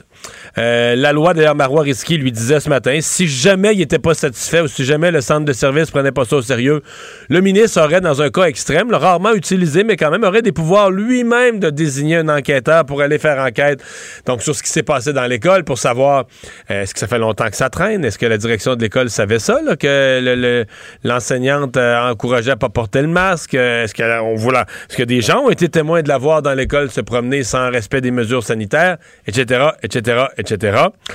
Et donc, pour prendre des décisions euh, qui, euh, qui s'en suivent. Mais tu sais, la vraie question que ça soulève, au-delà de tout le reste, c'est la question de la vaccination obligatoire dans les écoles. C'est ça. Ah, le- tout à fait. le- au- Au-delà du cas local de l'école Saint-Émile, c'est ce débat-là que ça relance. Les libéraux à l'Assemblée nationale avaient déjà préconisé ça. Quand le gouvernement a implanté la vaccination obligatoire pour le personnel de la santé, déjà à ce moment-là, les libéraux avaient déjà pris position pour dire que ça devrait aussi être le personnel des écoles, des garderies. Le, euh, le docteur Arruda, d'ailleurs, à ce moment-là, qui m'avait étonné, mais j'aurais pensé qu'ils disent, mais garde, on- c'est quelque chose qu'on suit, on garde les statistiques en- à l'œil, on regarde comment ça se passe dans les écoles, le nombre d'éclosions, les contacts. Et il avait plutôt dit non. C'est pas notre intention. Il y avait, eu quand même une certaine fermeture à l'idée que la santé publique recommande la vaccination euh, obligatoire dans les écoles. Donc on en est là à ce moment-ci.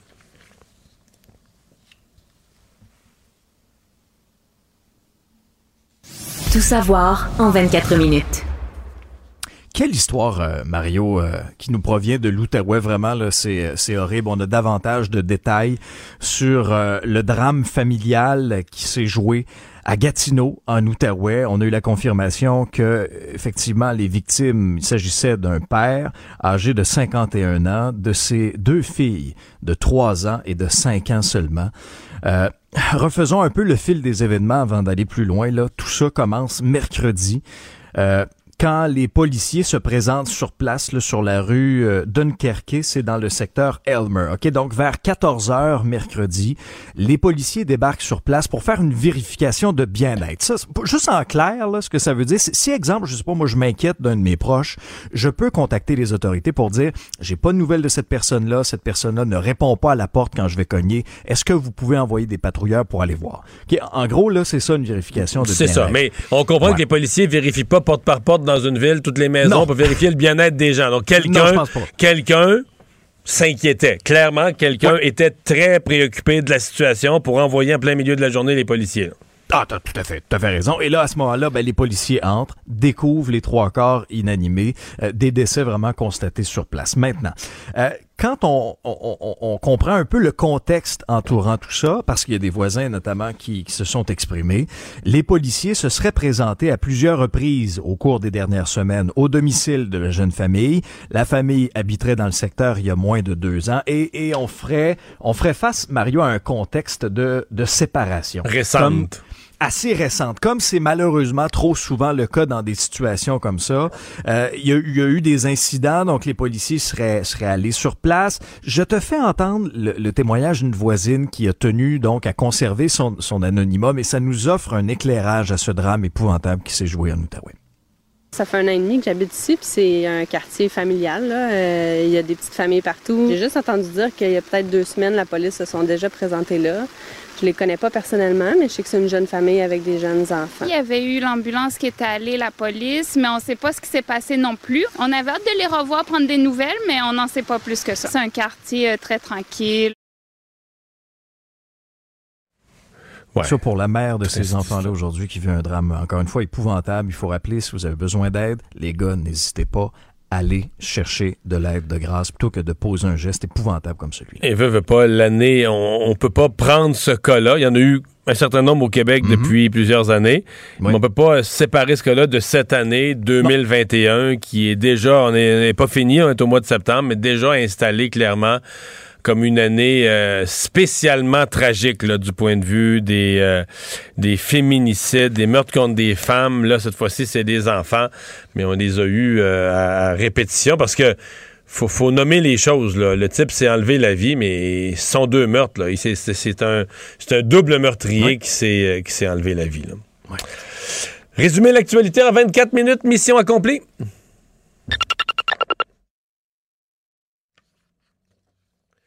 Alors tout de suite, euh, on va revenir sur euh, un sujet qu'on a abordé plus tôt dans l'émission, cette entente avec euh, les pas cette entente, mais cette proposition, je devrais dire, aux infirmières, cette, ce programme d'incitatif pour ramener autant des infirmières qui sont dans les agences de santé privées que des retraités, pour convaincre celles qui sont à temps partiel de passer à temps plein.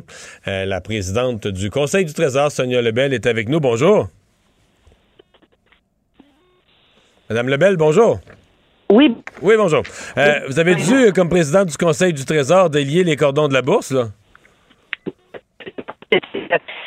Avec, euh, dans le sens où c'était nécessaire, mais tout ça, je pense qu'il faut comprendre, Mario, que c'est la convention d'entente qu'on a eue avec les infirmières, avec les autres syndicats qui sont concernés également. On a des qui viennent répondre aux demandes des infirmières. Tu sais, quand on parle d'une meilleure, meilleure d'exercice. Madame Lebel, Madame Lebel, je vais devoir vous arrêter. Il y a quelque chose dans le son. Je ne sais pas si c'est la ligne, la connexion. On va vous rappeler parce que je veux absolument vous entendre et que le public vous entende. Mais là, présentement, on perd deux mots sur trois. On, vous rappelle immédiatement. On fait la connexion.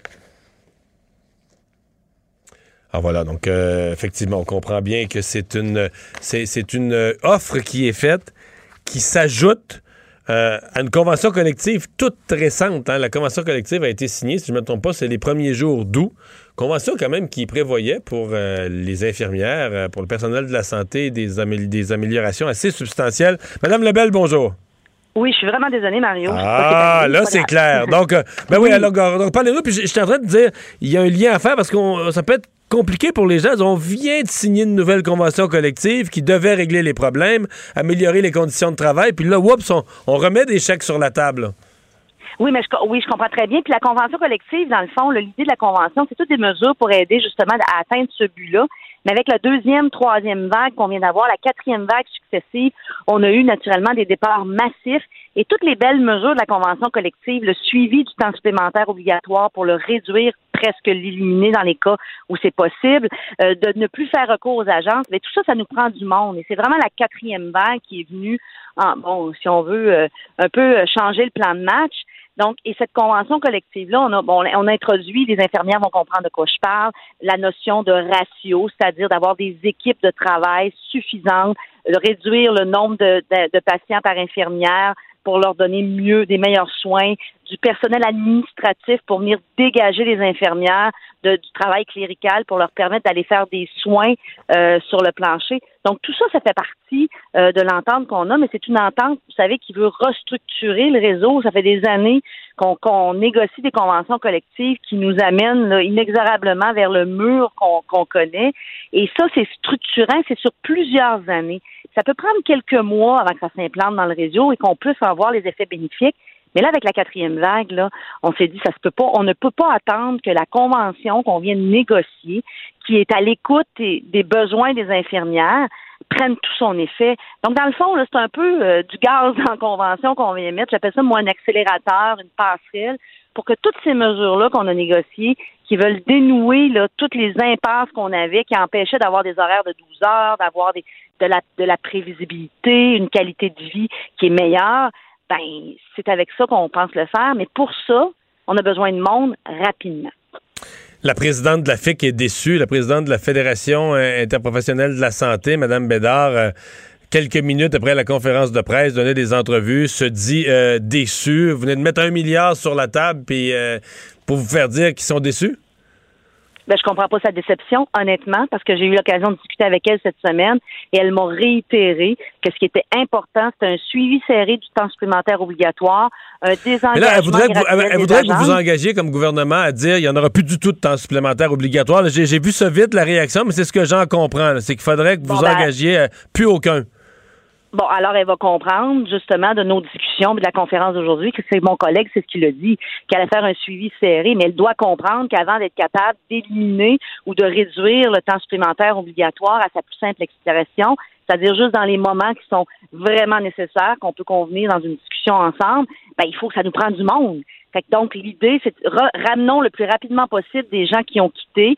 Demandons aux gens de rehausser, c'est-à-dire de, de passer le plus, le plus possible du temps partiel au temps, au temps complet pour avoir plus de force vive de travail. Et là, on va être capable de travailler comme on l'a dit, puis comme je lui ai dit cette semaine, et mon collègue lui a dit dans les conversations qu'on a eues avec elle cette semaine, d'avoir cette cible-là. Et ce qu'elle nous donnait, demandait, textuellement, c'est de s'engager à faire un suivi serré du temps supplémentaire. Et c'est exactement ce que Christian Dubé a dit aujourd'hui à la conférence de presse.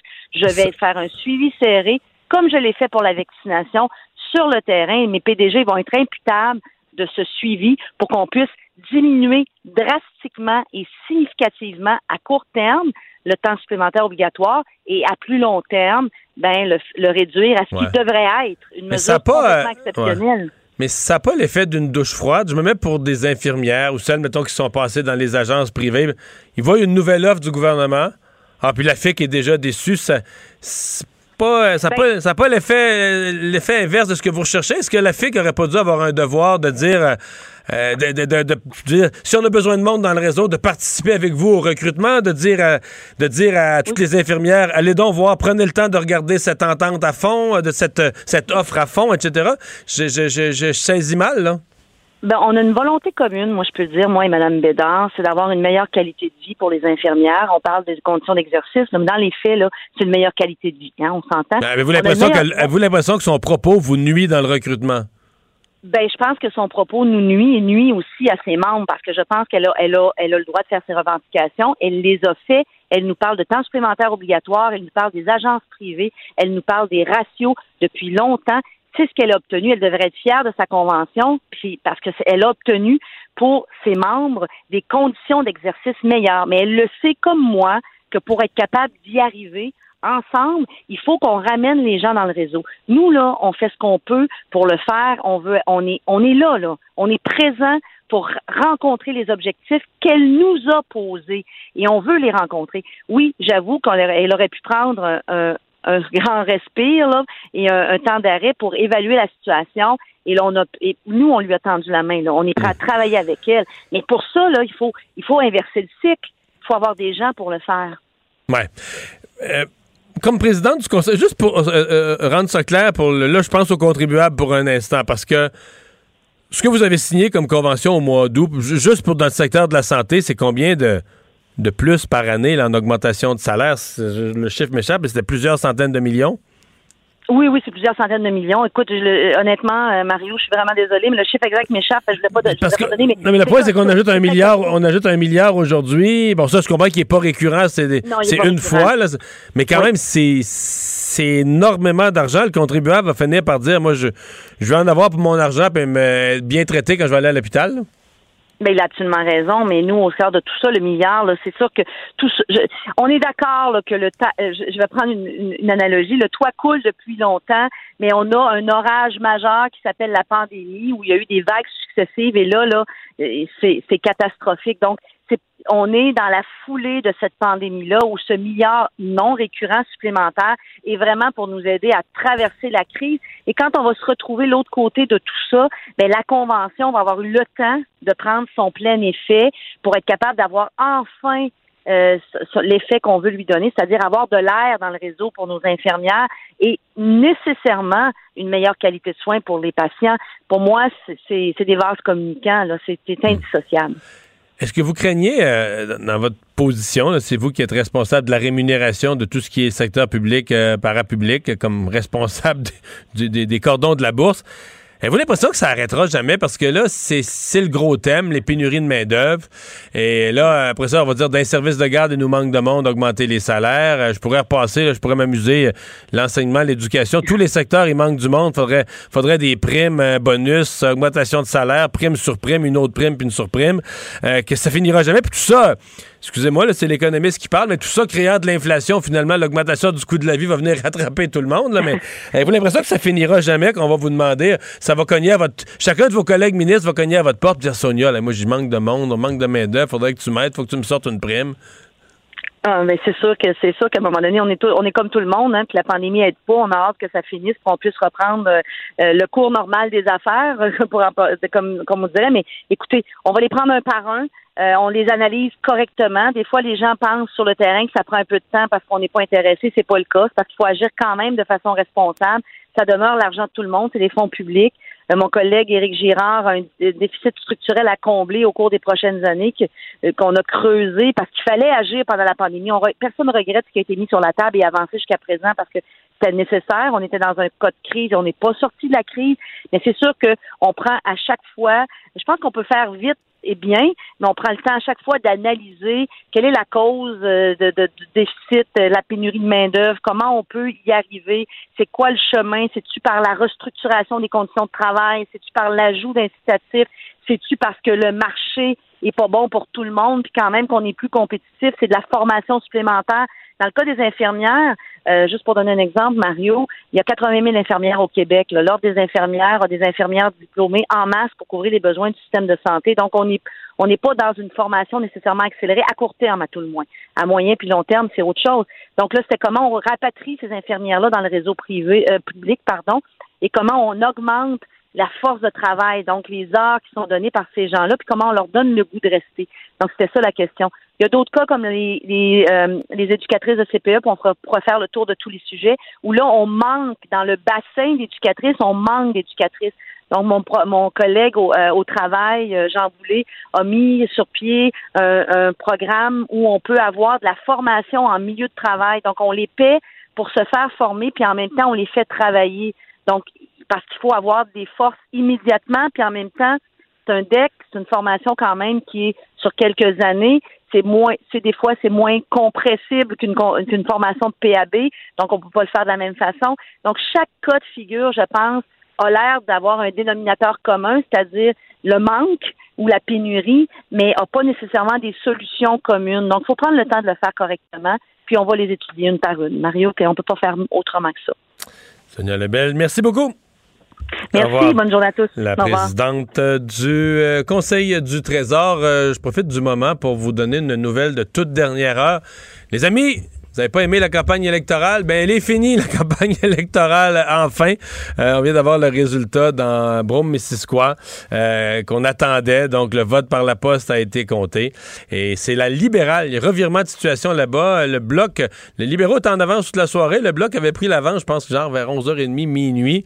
Et depuis ce temps-là, on avait rentré des votes, des votes, des votes. C'était toujours le bloc qui menait.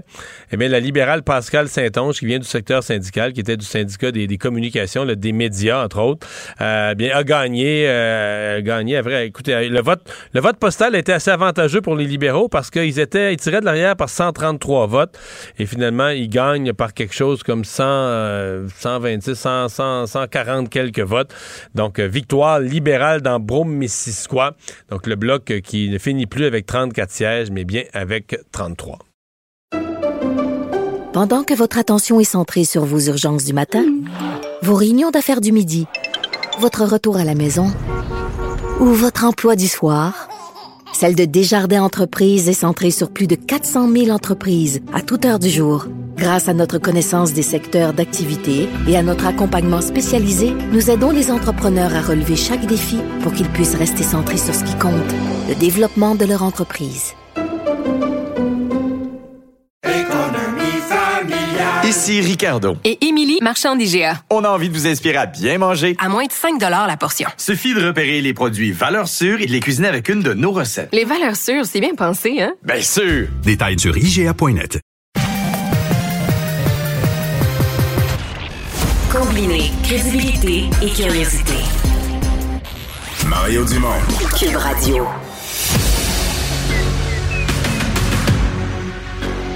Emmanuel Latraverse. J'ai pas de problème philosophique avec ça. Mario Dumont. Est-ce que je peux me permettre une autre réflexion? La rencontre. Ça passe comme une lettre à la poste. Et il se retrouve à enfoncer des portes ouvertes. Là. La rencontre, la traverse, Dumont. Bonjour Emmanuel. Bonjour. Alors, euh, ben, on a un résultat dans Brome-Missisquoi? Ben oui, c'est euh, soupir de soulagement chez les libéraux, on s'entend. Euh, d'avoir réussi C'était à... c'était gênant de perdre ce comté-là, là, qui est quand même, qui avait un fonds libéral solide, là. Oui, mais tu sais, ils ont déjà pour- perdu euh, Vaudreuil-Soulances de 2004 à 2011, hein? Oui. Donc, euh, donc, euh, mais ça aurait été, ça aurait été gênant, doublement gênant, parce qu'ils avaient vraiment recruté une, une candidate vedette, là, Pascal Saint-Onge, leader syndical, qui avait un, qui a joué un rôle clé là, dans la transformation là, des journaux abandonnés de Capital Média en coop de l'info, etc. Donc, euh, on, mais on s'entend qu'en bout de ligne, tous ces comtés vont se retrouver au recomptage judiciaire. Hein? Donc, ouais, euh, probablement. Trois-Rivières, Brome-Missisquoi. Oui, c'est ça, mais je pense que c'est euh, et ça montre euh, par ailleurs ce que ça illustre tout ça et globalement les résultats de l'élection au Québec, c'est comment euh, les, les libéraux ont amélioré et ont développé une machine de sortie de vote très efficace. En tout cas, le vote par la poste, ils l'ont gagné parce que tu vois, le vote par la poste a reviré. Ça veut dire qu'il y avait quand même 2200 votes par la poste, c'était beaucoup, puis ça a reviré à peu près de 300. C'est-à-dire qu'ils perdaient par 140, puis évidemment, ils, non, ils perdaient par 130, puis ils ont gagné par 140. Donc, ça veut dire qu'ils ont, gagné haut la main le vote par la poste là, pour renverser le, le résultat global. Mais à, à l'échelle du pays, il y a comme un consensus très fort là, que finalement, c'est ça qui leur a gagné euh, l'élection. C'est leur capacité, leur force d'organisation sur le terrain pour faire du porte-à-porte, pour faire sortir le vote. Et ça, ça a été, euh, ça a été vraiment, euh, vraiment crucial. Et ça illustre à quel point euh, si des partis comme le Bloc québécois veut aspirer à faire des gains comme ceux auxquels rêvait Monsieur euh, Blanchette en début de campagne, ou un parti comme le Parti conservateur veut espérer prendre le pouvoir, il va falloir qu'il euh, passe à l'action. Tu tu peux pas juste avoir une machine que tu déploies en campagne électorale. là. Soit mieux organisé. Alexandre, tu, tu es là? Oui, oui, Je, je suis de retour. Euh, je suis de retour. Je parlais tout seul Ah, dans les Laurentides. Vous m'entendiez pas. ce que j'ai compris qu'il y avait un problème de, de connexion à trois. Là. oui, non, c'est ça. Mais là, on, on connecte très, très bien à trois. Là, c'est bien. c'est réglé. Faudrait pas prendre ça en contexte. Emmanuel, maintenant, Mario, je suis curieux de vous entendre sur la grosse annonce du jour, moi. Est-ce que, est-ce que le milliard annoncé par M. Legault et, et M. Dubé, Mme Lebel, va permettre de colmater la brèche dans notre réseau de la santé? Mais écoute, je pense que personne va. Moi, je suis pas prête à cracher dans la soupe aujourd'hui. Là. Un milliard de dollars, c'est quand même énormément d'argent. Avec un système de primes, il faut le dire, moi, je trouve qu'il est juste là, qui récompense les infirmières déjà dans le réseau qui sont tapées la COVID et qui s'engagent à rester pour un an. Euh, pour convertir euh, les postes à temps partiel en postes à temps plein, etc. Euh, L'engagement, mais en même temps, c'est comme si le gouvernement met tous ses œufs dans le panier que la nouvelle convention collective va régler tous les problèmes. et que les infirmières vont faire assez confiance à cette nouvelle convention collective pour prendre le risque de revenir dans le réseau avant que les problèmes soient réglés. C'est là que je trouve le pari un peu risqué. Moi, j'ai beaucoup de questions sur le sur le plan à long terme. Il y a beaucoup de si, là. Bon, je suis convaincu qu'à court terme, il va y avoir un effet. Et tu peux pas offrir des primes aussi intéressantes qu'il n'y a personne qui y va. Ça n'arrive pas dans la vie. En tout cas, ça serait exceptionnel. Il y a des gens qui vont y aller. Mais euh, je dois avouer, mettons, que la réaction de la FIC, j'ai de la misère à comprendre. C'est-à-dire que si vraiment, comme syndicat, tes membres souffrent parce qu'ils ont trop de travail, euh, puis tu veux du renfort, le gouvernement, mettons que le plan est imparfait, mais le plan, c'est un plan quand même, c'est un milliard de dollars, mille 1000 millions que le gouvernement met en prime pour faire venir des gens. Je m'explique mal que tu dises pas au moins, mais nous, on va participer à l'effort de recrutement. On va dire à des infirmières retraitées de chez nous, euh, allez lire la proposition. Euh, on va dire à des infirmières en agence privée, allez lire la proposition. On va dire à nos membres qui travaillent à temps partiel, allez consulter la proposition, pensez-y, ça pourrait être intéressant, on vous encourage à. Il y a un bout qui m'échappe, là. Tu dis que ton monde a besoin de renfort, qu'il faut en recruter.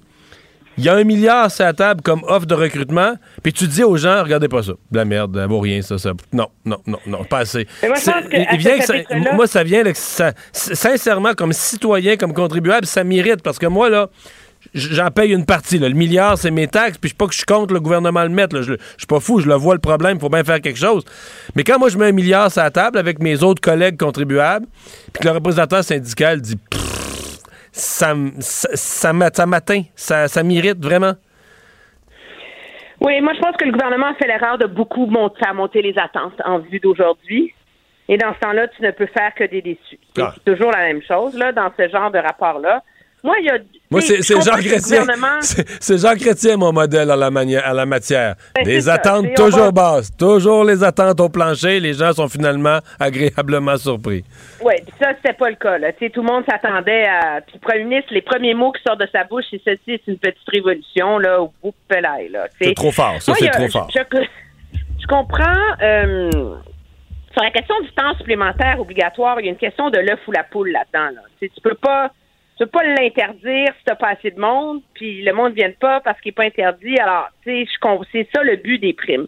Moi, ce qui me surprend, et vraiment, je ne comprends pas, c'est dans la mesure où le gouvernement met tous ses œufs dans le panier de cette nouvelle convention collective, qui est la plus grande invention depuis le pain tranché, pour assurer un climat de travail, de bonheur et de reconnaissance mutuelle du chacun et de tout le reste, et qui règle tous les problèmes, puis pourquoi il n'y a pas d'échéance pour sa mise en œuvre?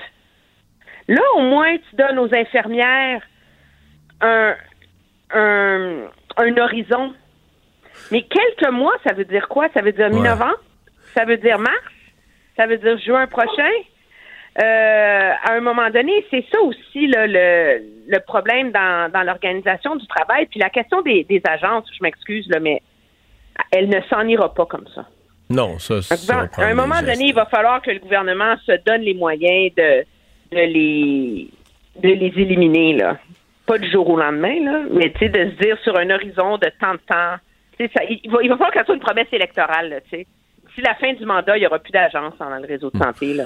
Mais Emmanuel, est-ce que quand le, j'entendais aujourd'hui des représentants syndicaux dire on, on ce qu'on n'a pas là-dedans, c'est un engagement clair qu'il n'y en aura plus de temps supplémentaire obligatoire. Donc, on réclame un engagement clair en ce sens.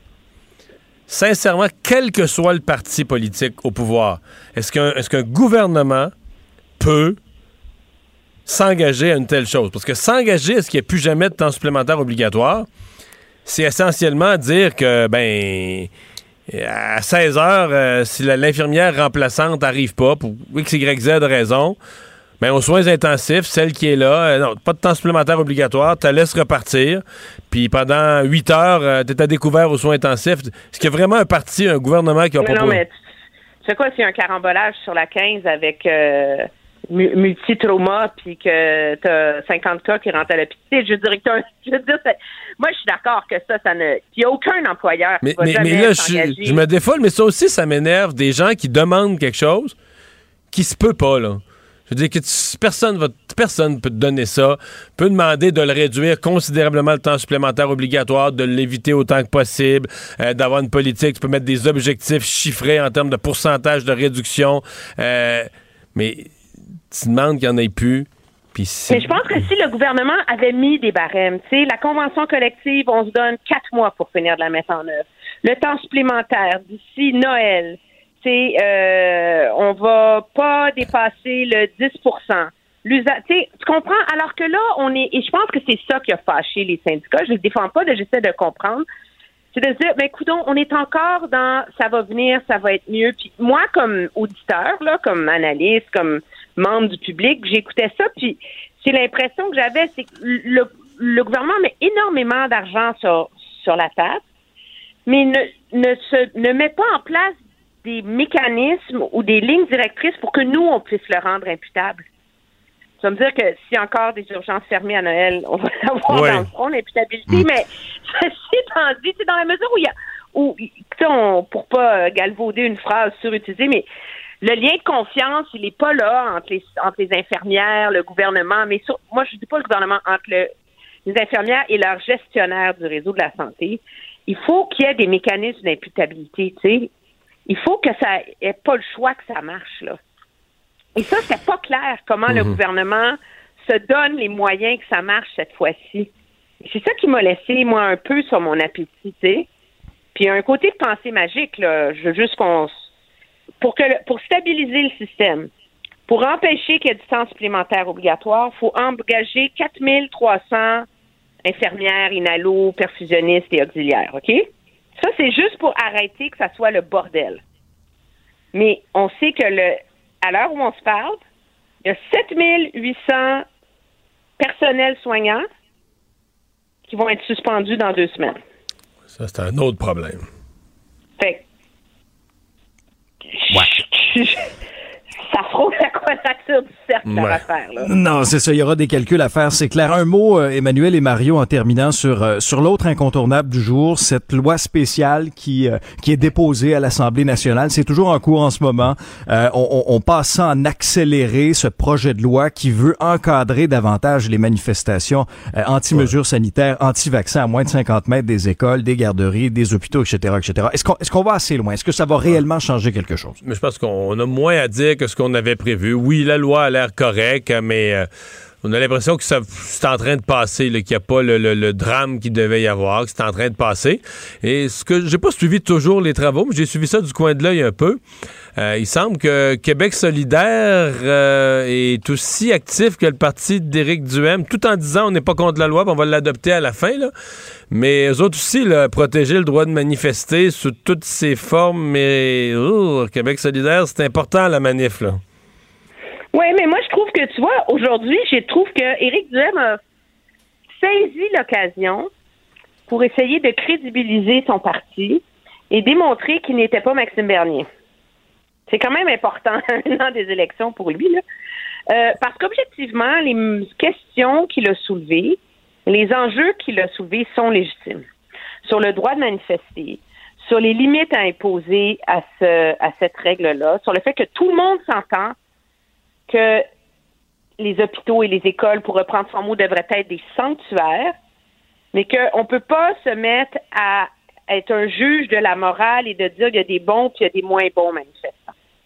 Et que donc, c'est pour trancher qu'il y a des méchants manifestants, que ça, c'est les anti-vaccins, et que eux on leur interdit de manifester devant une école, un hôpital ou quoi que ce soit, mais pas les infirmières, pas les parents, pas personne d'autre, ben, c'est il faut vraiment que ça soit limité dans le temps. Parce que, et, et moi, ça, j'ai trouvé ça euh, très pertinent. Puis euh, j'ai trouvé que c'était très habile de sa part. Pour, euh, c'est sûr qu'il va avoir déçu une partie euh, de sa crowd. J'allais conclure avec ça. là. Dans son électorat, d'après moi, euh, et qui sont aussi des fans de Maxime Bernier, il y en a quelques-uns qui vont être, pour garder un terme poli, qui vont être étonnés là, de voir qu'il a joué le jeu aujourd'hui, fait un deal avec le gouvernement pour faire adopter un, un projet de loi là-dessus. Là. Oui, mais en même temps, il a fait la chose qui était Ah, politiquement la- responsable. Absolument. Absolument. Et ça, euh, et ça, je pense qu'il faut quand même euh, le souligner. Je pense que c'était très habile de sa part, même si ça se peut qu'il y ait un coup politique. Merci, Emmanuel. Au revoir. Au revoir.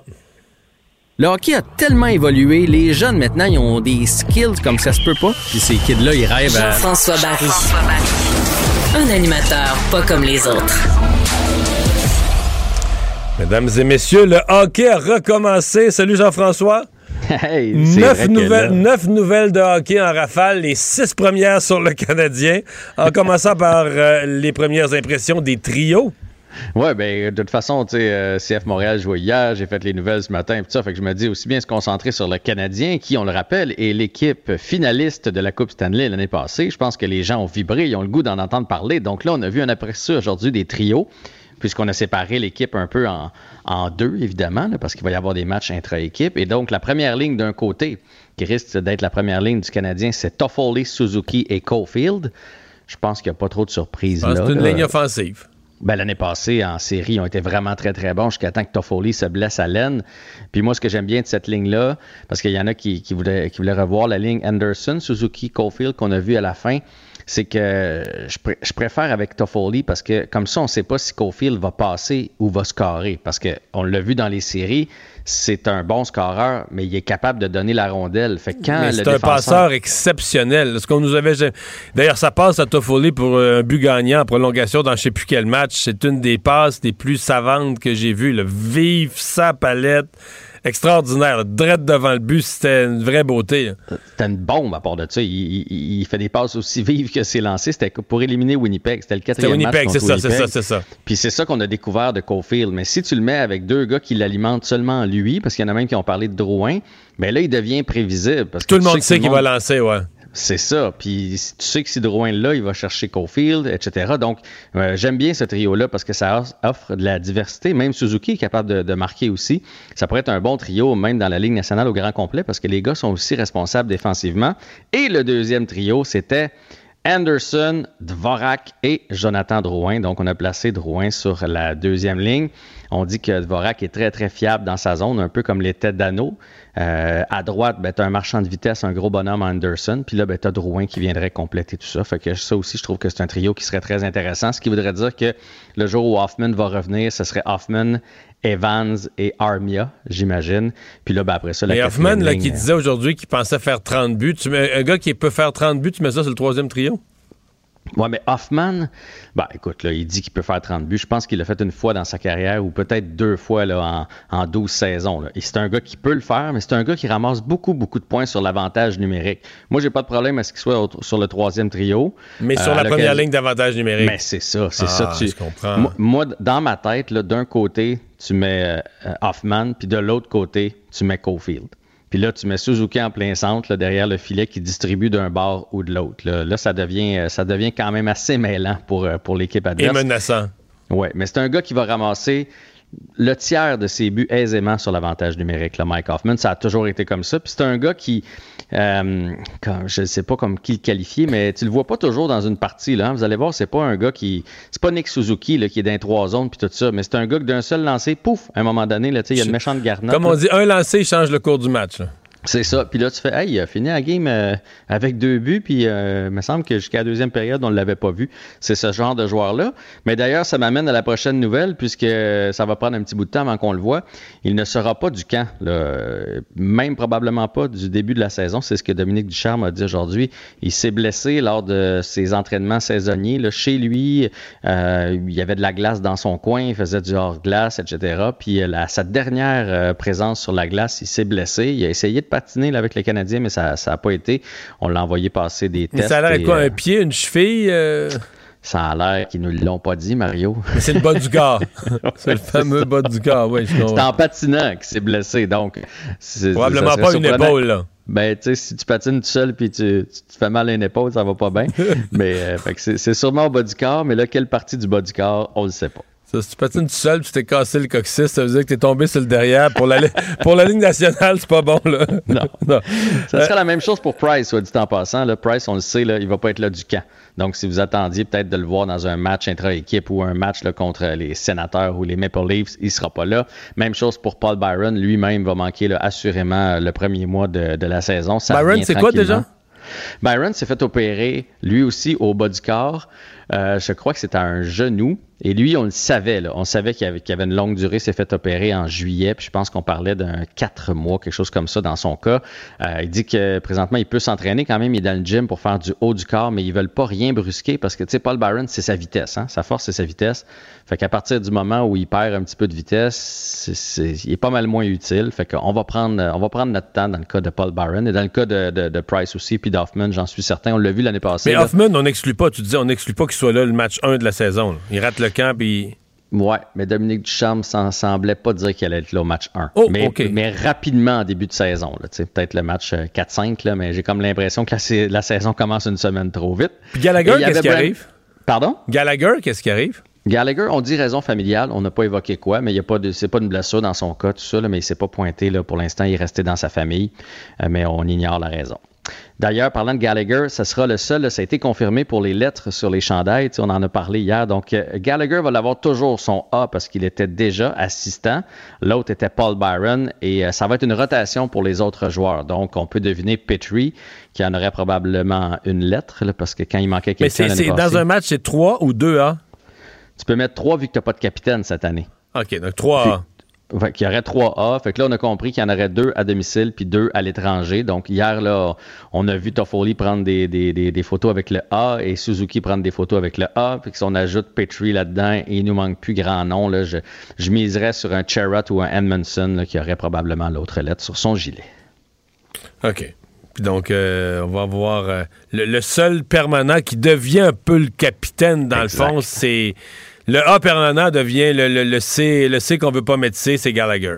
C'est en plein ça. Puis à mon avis, si Shea Weber avait annoncé sa retraite, on l'aurait peut-être donné directement à, à Gallagher, mais euh, tant qu'il va être là, dans l'entourage de l'équipe, avec l'influence puis le respect qu'il y a de tous les joueurs, je pense que les gars sont bien à l'aise pour y laisser son C de capitaine. De toute façon, Mais c'est quoi la probabilité qu'on voit, mettons, euh, Weber à- au mois de février ou en fin de le dernier mois, le dernier deux mois de la saison? C'est-tu zéro ou. c'est- ben, tout le monde dit que cette année, il ne reviendra pas du tout. C'est ce, qu'on entend. Même s'il y avait des évoqué- séries, on l'oublie pas.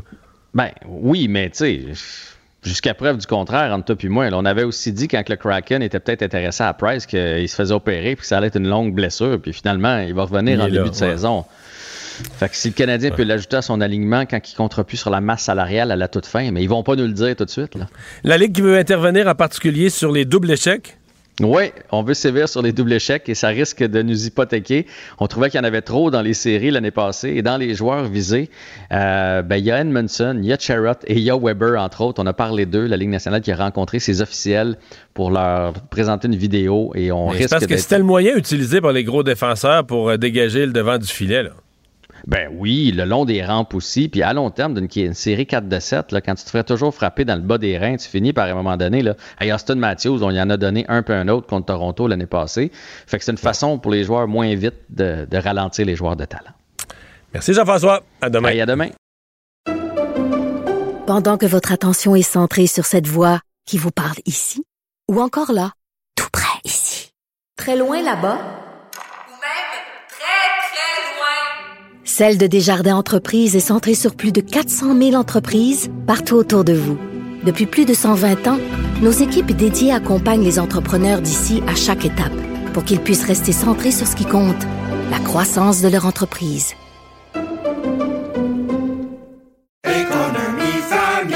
Ici Ricardo. Et Émilie, marchand d'IGA. On a envie de vous inspirer à bien manger. À moins de 5 la portion. Suffit de repérer les produits valeurs sûres et de les cuisiner avec une de nos recettes. Les valeurs sûres, c'est bien pensé, hein? Bien sûr! Détails sur IGA.net.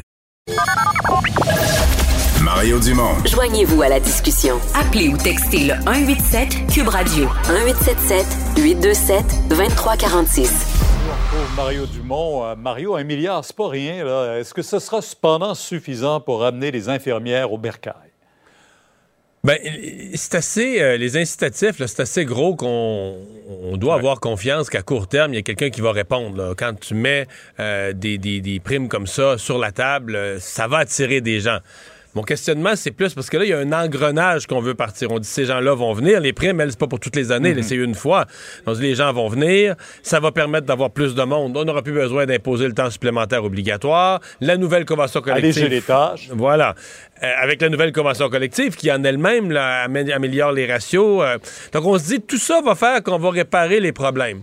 Moi, dans ma tête, il reste quelques si. Là. Je, je- je- pour rester optimiste, mais ça me paraît une version optimiste des choses.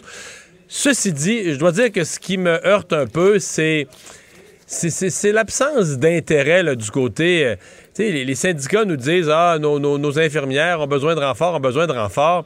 Le gouvernement met un milliard sur la table en prime.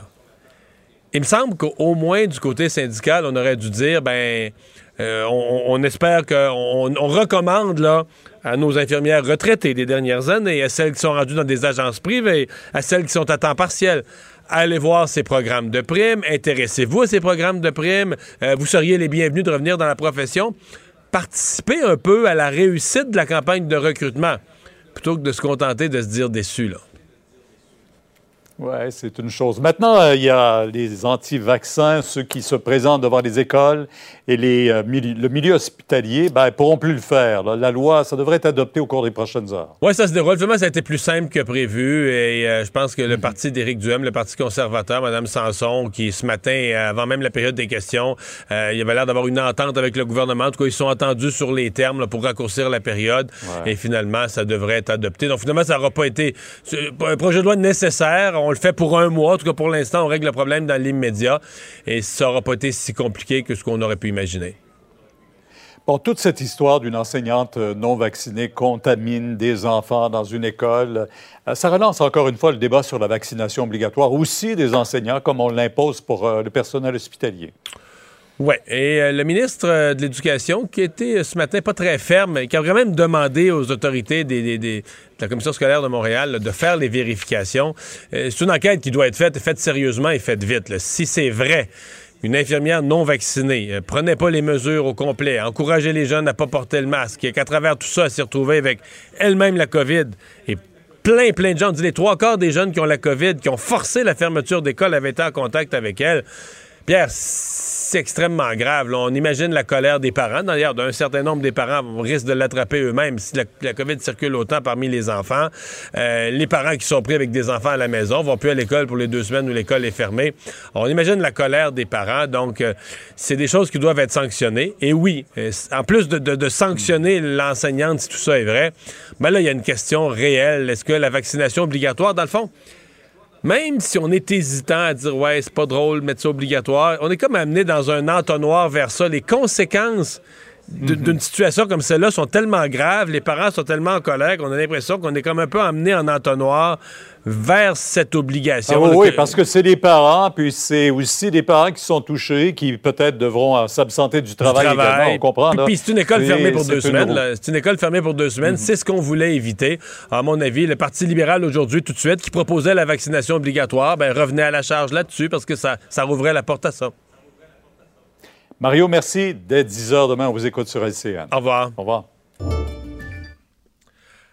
Alors, Alexandre, ben voilà, conclusion d'une journée chargée en actualité. Peut-être rappeler. euh, il y a un comté, il y a un comté qui a changé de main euh, avec Oui. le recomptage du vote par la poste, là. Oui, Mario, ta soirée électorale est terminée. Oui, c'est ça, c'est ça. Je je peux aller me coucher, là. tu peux aller te coucher parce que trois jours après le vote, c'est finalement la libérale Pascal Saint-Onge qui l'emporte dans Brome-Missisquoi sur la candidate du Bloc québécois Marie-Lou Allary. On parle, là, je faisais les calculs tantôt, 186 votes d'écart au final entre les deux. C'était 133, je pense, en faveur de la bloquiste avant le vote par la poste, donc un revirement assez important. Mais tu sais, Alexandre, que les votes par la poste, en gros, c'est hier et aujourd'hui que le comptage, le comptage final a été terminé. Et euh, ça nous ramène à cette idée que, que, que j'expliquais en fin de semaine, puis lundi, que si ça avait été, c'était beaucoup moins serré que prévu. Les libéraux, finalement, ont gagné en Ontario. là. les libéraux ont gagné presque tous les comtés que, que les conservateurs espéraient ravir. Donc, l'écart entre libéraux et conservateurs était presque 40 sièges. Donc, c'était pas, il Mhm. n'y avait pas de suspense. Mais imagine le scénario où les conservateurs, les libéraux sont à 3-4 sièges près et que ces quelques sièges de différence, là, ils sont. Il y en avait quand même une douzaine, une quinzaine là, qui étaient en attente des résultats de vote par la poste qui sont entrés hier et aujourd'hui. Alors, on aurait pu sincèrement attendre jusqu'à hier avant de savoir qui, de façon définitive et formelle, forme le gouvernement. On va voir dans les prochaines élections, est-ce qu'on gardera, là c'est la COVID, c'est la pandémie, est-ce qu'on gardera cette habitude d'avoir autant de votes par la poste? Sincèrement, moi je suis pas certain. Je trouve que le modèle à l'américaine, puis qu'on n'est pas sûr le soir des élections qu'on a le résultat, on dirait que ça me plaît plus ou moins. Je comprends qu'on fasse voter par la poste des gens qui, sont, qui sont à l'étranger, des, militaires qui sont hors du pays, des gens qui ont une situation très particulière. Mais je trouve qu'on devrait, du côté d'Élections Canada, garder des conditions pour qu'au maximum, là, euh, tant que c'est possible, on puisse donner un résultat le, le lundi soir. Cette année, on l'a échappé belle mais on, se rend compte quand même que ça aurait été tout à fait possible euh, d'être obligé d'attendre jusqu'à mercredi, voire même aujourd'hui, jeudi, avant d'avoir un résultat d'élection.